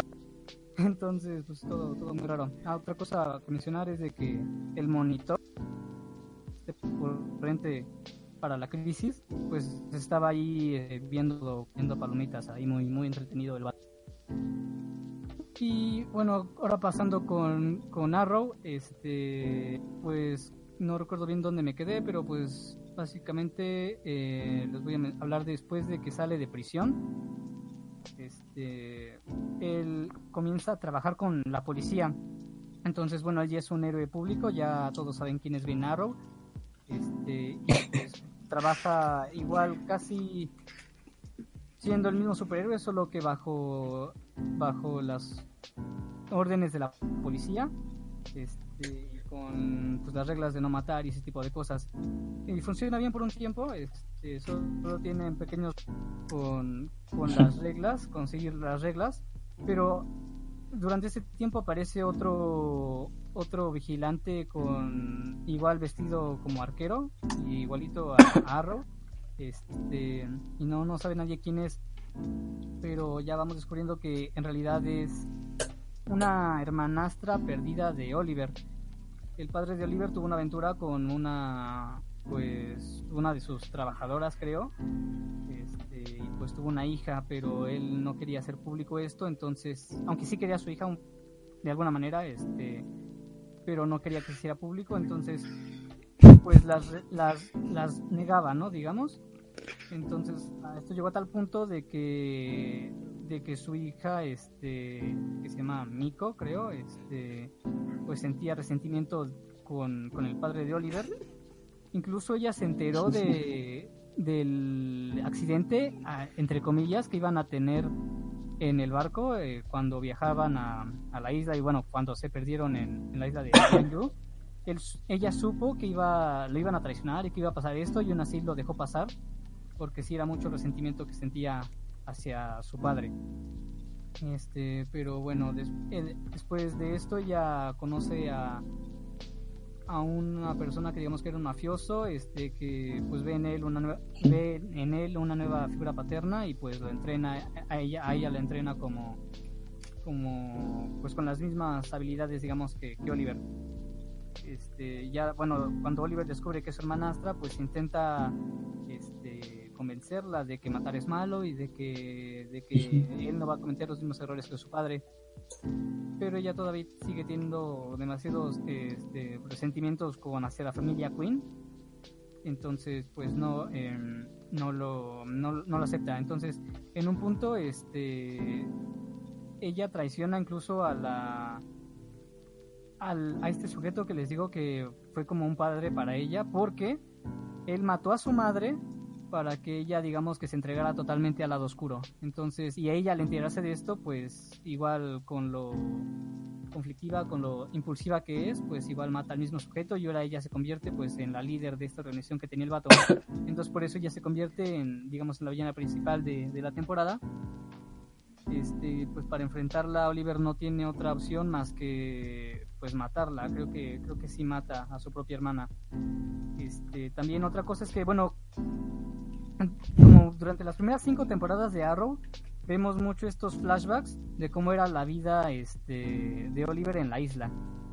Pero a partir de, bueno, cuando se acaban estos flashbacks y cuando ya descubrimos hasta el punto donde, donde lo encuentran en la isla, que es cuando comienza la serie, dejan de haber fl- flashbacks y hubo un tiempo en el que comienzan a haber flash forwards, o sea, vis- eh, pequeños vistazos hacia el futuro.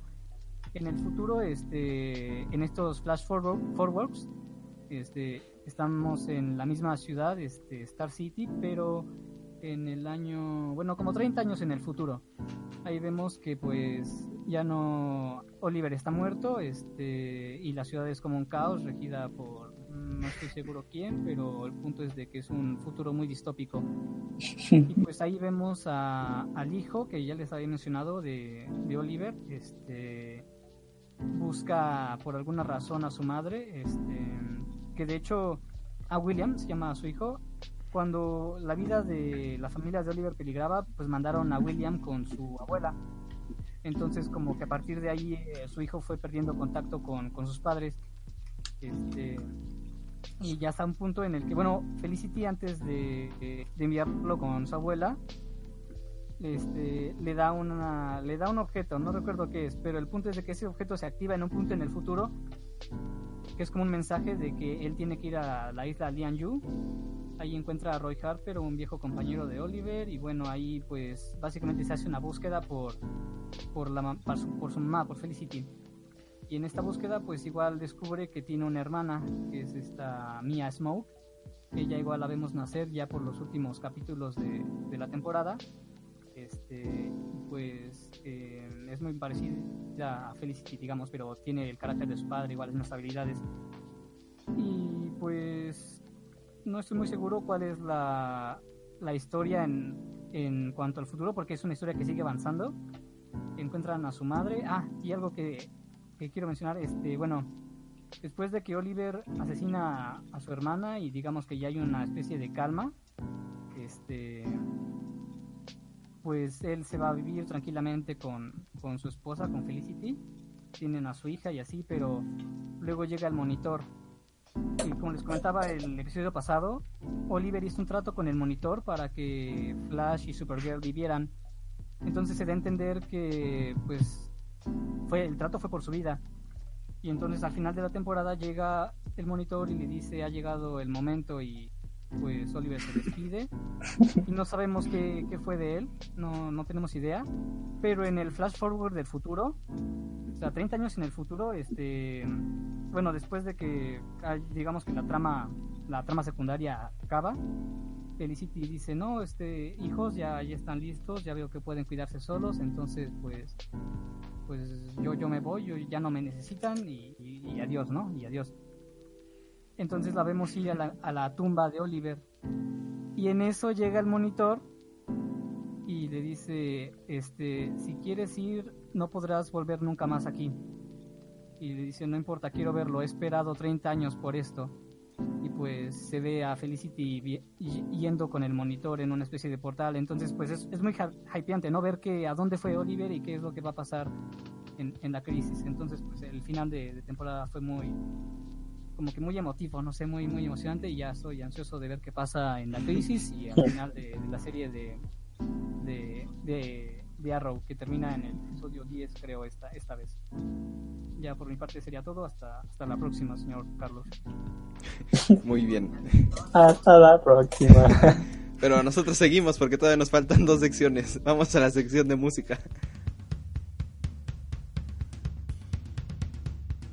Música.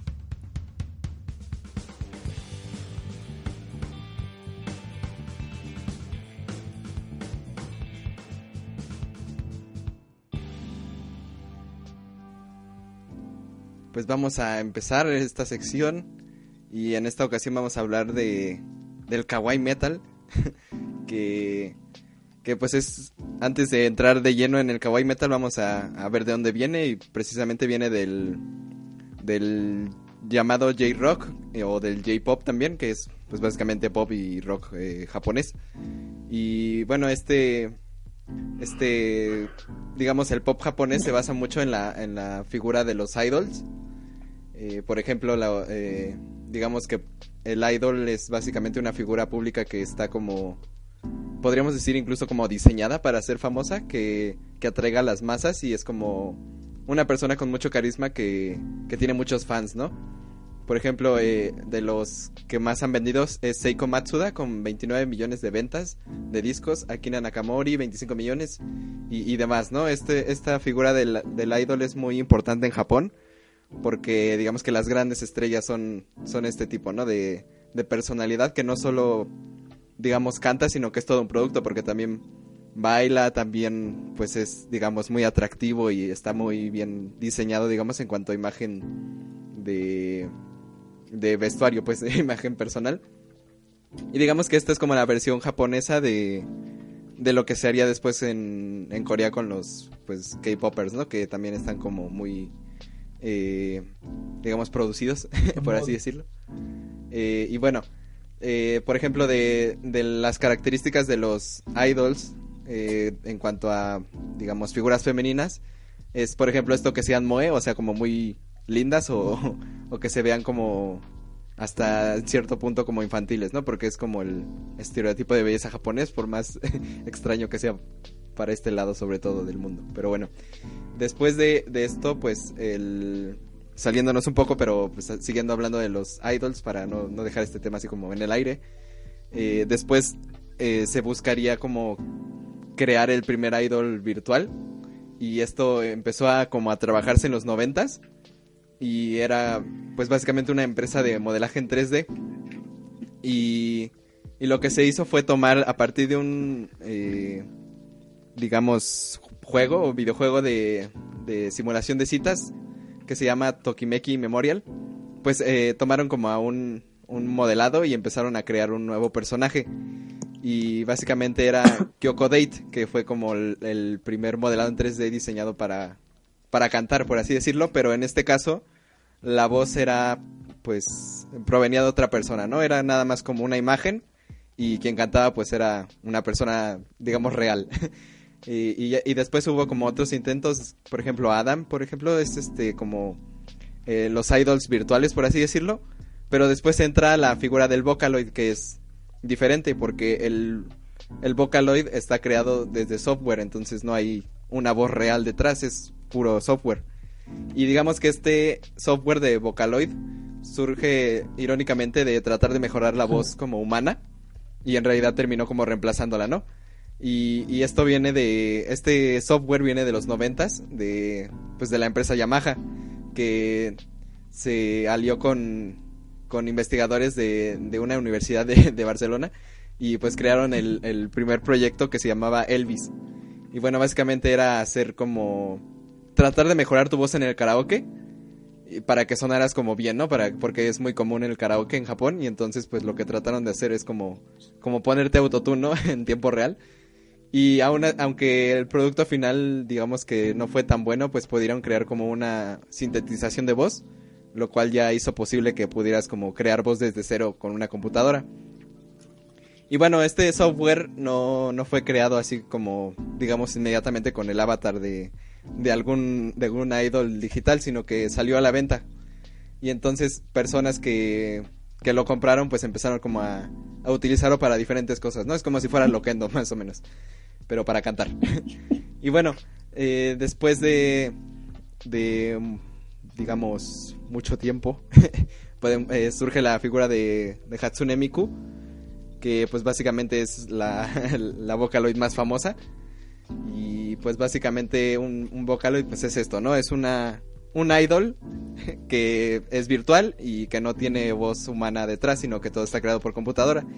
Y pues básicamente quien lo maneja pues es una empresa, ¿no? Hay en, en, actualmente se ha como diversificado mucho y hay muchos Vocaloids. Y también, por ejemplo, tenemos el caso de Kizunai, que es la primer eh, youtuber virtual, que es como un derivado de esto. Y, y, nada, ¿no? ¿Y por qué meter esto de las idols en, en, digamos, en esta sección? Pues porque el kawaii metal se basa precisamente en introducir estas figuras de idols en, en metal, ¿no? El kawaii metal también es conocido como idol metal, cute metal o kawaii core. Y bueno, eh, digamos que los pioneros de esto fue eh, Baby Metal, que es una banda bastante famosa y conocida, precisamente yo creo por la innovación que, que supuso, ¿no? Es salir a, al, a, la luz con este nuevo concepto, porque digamos que en Baby Metal las figuras principales en la delineación original eran pues dos, dos chicas que se parecían bastante y una, una cantante principal, ¿no? Las chicas que se parecen bastante pues eran como las coristas, ¿no? Que le, ayudaban, ¿no? Y básicamente eh, la imagen de estas chicas era como muy, muy kawaii, tenían como vestidos tipo de escuela, pero dark. Entonces era una combinación bastante, digamos, innovadora para el momento en que salió. Y bueno, eh, en, cuanto a música, pues obviamente va a ser metal, como el mismo nombre de la banda lo dice. Y el metal se ve como contrastado con las voces, digamos, dulces de, de, las, de las cantantes, ¿no? Que cantan más bien como pop, pero se combina con este, esta instrumentación del, del metal, ¿no? Y bueno, después de esto, por ejemplo, eh, podemos hablar también de Lady Baby, que fue un todo un digamos se hizo muy viral y fue hasta un meme el video por el que se hicieron famosos porque era Nippon Manju y era básicamente este concepto de metal con, con idols, pero pues es- en esta ocasión incluía a un, a un cantante que se llama Lady Bird, que básicamente era un tipo muy musculoso y que cantaba como, eh, digamos, con estos guturales. Y, y se vestía de, de Loli, ¿no? Entonces era, era la cosa más extraña que podías ver en, en aquel 2013. Y, Ah, era muy bueno. Y sí, pero no eh, en Japón. ¿Qué? Pero bueno, y, y eventualmente eh, esta banda se separó, digamos, de esa alineación porque en Japón no te puedes quedar a menos que, que te den la nacionalidad y es muy, muy difícil. Y básicamente, pues, el, este, este personaje que creo que era luchador, de hecho, eh, pues se tuvo que ir del país y ya tiene como su, su banda aparte, ¿no? De Lady Bird.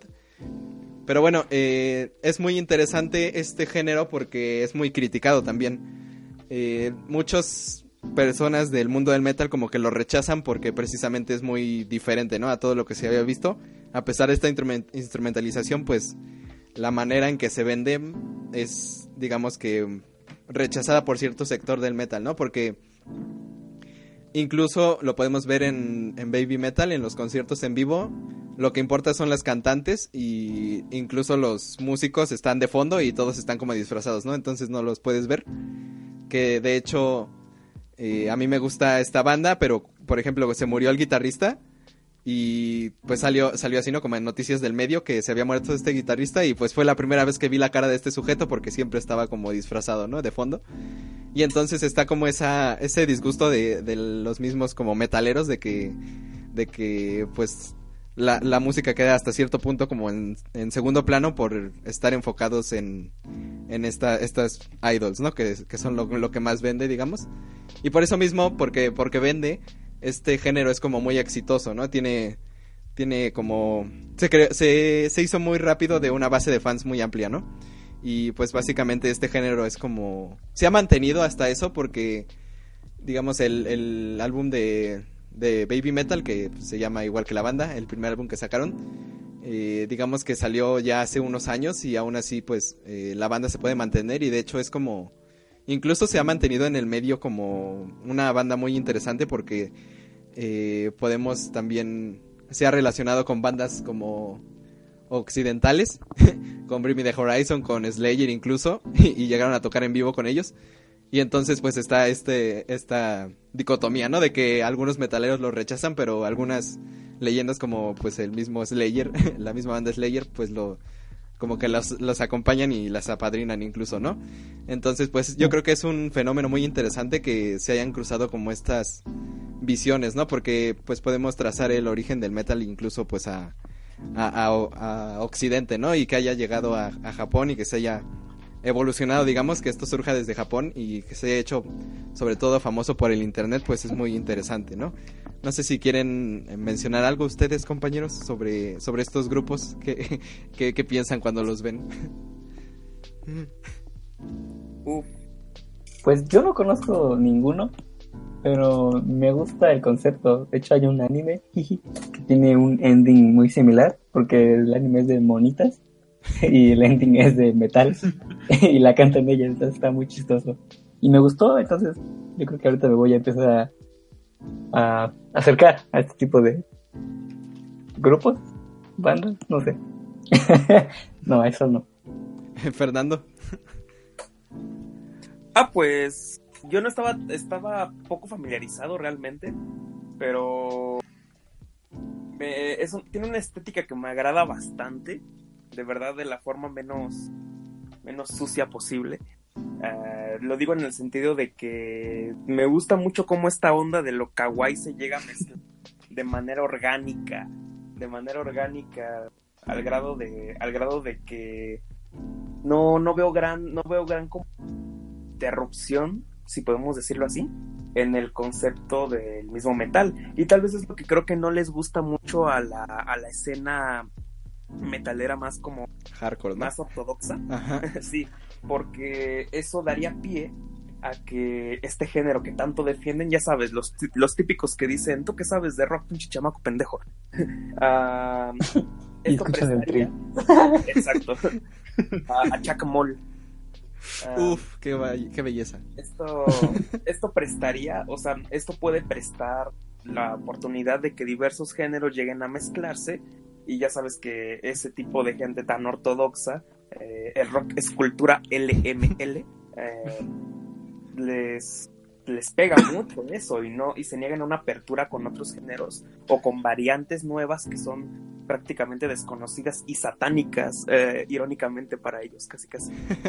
Sí, y por ejemplo, eh, este mismo género pues surge de la misma como evolución que ha tenido la comunidad metalera, porque digamos que sí, al principio era muy cerrada y era como, como dices, bastante hardcore, pero pues ahora es muy común ver el, el típico otaku metalero y era obvio que algún día iba a surgir un producto para suplir esa necesidad, ¿no? Sí, sí, porque era inevitable de alguna forma que el mismo movimiento kawaii, que creo que en algún capítulo lo describimos un poco, eh, iba a llegar a estas instancias de manera, de manera sobre todo, pues orgánica, pero ante todo con, ante todo con unos miramientos internacionales, como lo, lo estamos viendo. Tal vez todavía no para que hayan conciertos así como, como en el K-pop, pero tal vez es algo que nos va a tocar ver en unos años. A lo mejor en la Ciudad de México va a haber conciertos de metal en algún momento. Sí, sí, y pues nada más para agregar, yo, por ejemplo, en Baby Metal veo una, en- en la- una instrumentalización como muy, muy buena. O sea, la, la música que, que tienen las canciones es bastante buena y sobre todo tiene muy buena técnica, lo cual eh, muchas veces se, se deja como a un lado, ¿no? Nada más por enfocarnos en la figura de las, de las idols, ya sea para, pues, prestarles atención o para como discutir sobre, sobre si, si vale la pena o no pues yo creo que muchas veces lo, incluso los mismos metaleros como que dejan a un lado la, la- lo que más debería de importar que es como la música en, ge- en general, ¿no? Pero bueno, este Pero es que, Sí. es que hasta eso yo me pregunto si sucederá lo mismo que con el fenómeno de las idols del J-pop en general, que sucede que la misma fanbase genera un- una, una relación muy familiar con las idols, al grado de que las, las protegen, al grado de que cuando hay firmas de autógrafos o algo así, son los mismos fans los que ponen como sus guaruras, porque han habido casos en los cuales hay violencia tremenda de fanáticos enfermos que les echan ácido, bueno, he oído de esos casos, pero a lo que me refiero es si esto también sucede con, el, con las idols del baby metal. No sé si suceda. pues digamos que sí es como bastante común que los japoneses se emocionen de más con las idols, por ejemplo, hace poco hubo una noticia, ¿no? De que un tipo encontró a su a su waifu de la vida real porque en Instagram vio que en, en sus lentes había un reflejo de un lugar y ya como que de ahí la empezó a seguir.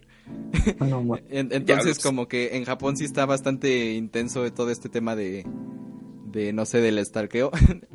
y, y pues sí, pero si te fijas en los conciertos siempre hay como una distancia muy grande entre el público y, y la banda.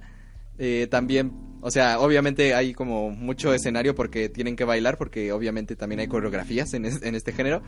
Pero digamos que también está como esta separación de entre la, la barda que separa al público y el escenario. Y, y de hecho, pues, eh, incluso hay un video en YouTube de un, de, esta es una agrupación pop, ¿no? Pero un tipo se subió y como que empezó a jalar a una, a una cantante así como queriéndosela llevar, entonces como que sí, sí es bastante difícil la situación en Japón, pero pues sí hay medidas, ¿no? Sobre todo porque, eh, pues la, la banda son, son puros hombres, así que ahí sí te pueden defender, pero bueno, no sé, ¿algo más, Fernando? No, pues nada más, nada más, nada más, nada más. Mamá, rema. Nada más. te- Muy bien, pues eh, sin nada más que agregar, pasemos a nuestra última sección, la sección de los memes.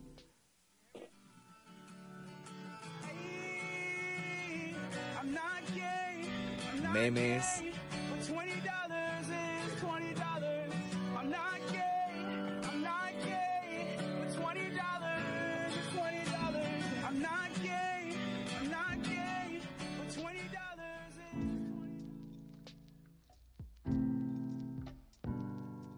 Ah, bueno, en la sección de memes estamos en un capítulo de nuestra serie retro porque no ha salido ningún meme decente en los últimos días. Así que vamos a trasladarnos a 2015. ¡Ay, 2015! Esa época hace, unos, hace, hace casi cinco años. que fue el 2015. Nosotros estábamos puertos. Eh, ¿Qué más?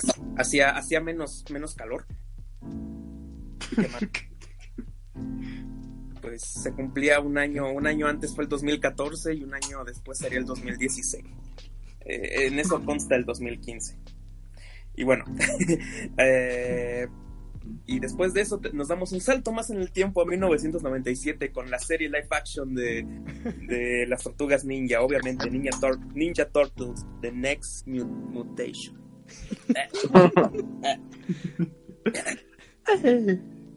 El programa live action de las tortugas ninja era muy peculiar porque eran unos, eran unos diseños y unos trajes bastante muy típicos de los noventas. Eh, muy típicos de los noventas. Eran, era esta, era esta serie la que se la que tuvo alguna vez este, este gran cameo con los Power Rangers. Y, y bueno, es lo que más recuerdo y aquella parodia, aquellas parodias de los del año 2000 donde hacían doblajes muy groseros de ellas y es todo lo que recuerdo. Yo no la vi, pero justo ahí, justo en alguno de esos capítulos hubo una captura en la cual una de ellas que no recuerdo ni siquiera quién es, creo que ni siquiera sabe quién es, pero se, se ve capturado un gran momento ahí. Así como si estuviera haciendo un ruido de tortuga. Un ruido de tortuga. Exacto. Y en este, y en este caso, algún genio se le ocurrió en algún momento de su genial vida hacer una, captu- hacer una captura en la cual parecía que estaba señalando una pregunta. Y esta pregunta trascendió como ¿Quieres pene? El meme de ¿Quieres pene? pues pasó, pasó muy rápidamente. Eh, trascendió de muchas formas, tuvo variantes, eh, tuvo variantes muy importantes. Quieres pene siempre quedó en el corazón de todos nosotros de alguna forma, porque nunca faltó quien te preguntara en esa época si querías pene. De hecho, era muy común que tras preguntas muy serias, en un diálogo serio, siempre remataran con esa pregunta y era lo clásico. ¿Ustedes qué recuerdan del quieres pene? ¿Qué querías, Penny? Exacto. A diario, Y a todo- diario lo no pedías. Ictus no. ¿no? A diario lo pedías, Fernando. Sí, por eso estamos recordando la época del quieres pene. ¿Y qué más? ¿Qué recuerdan de esta época?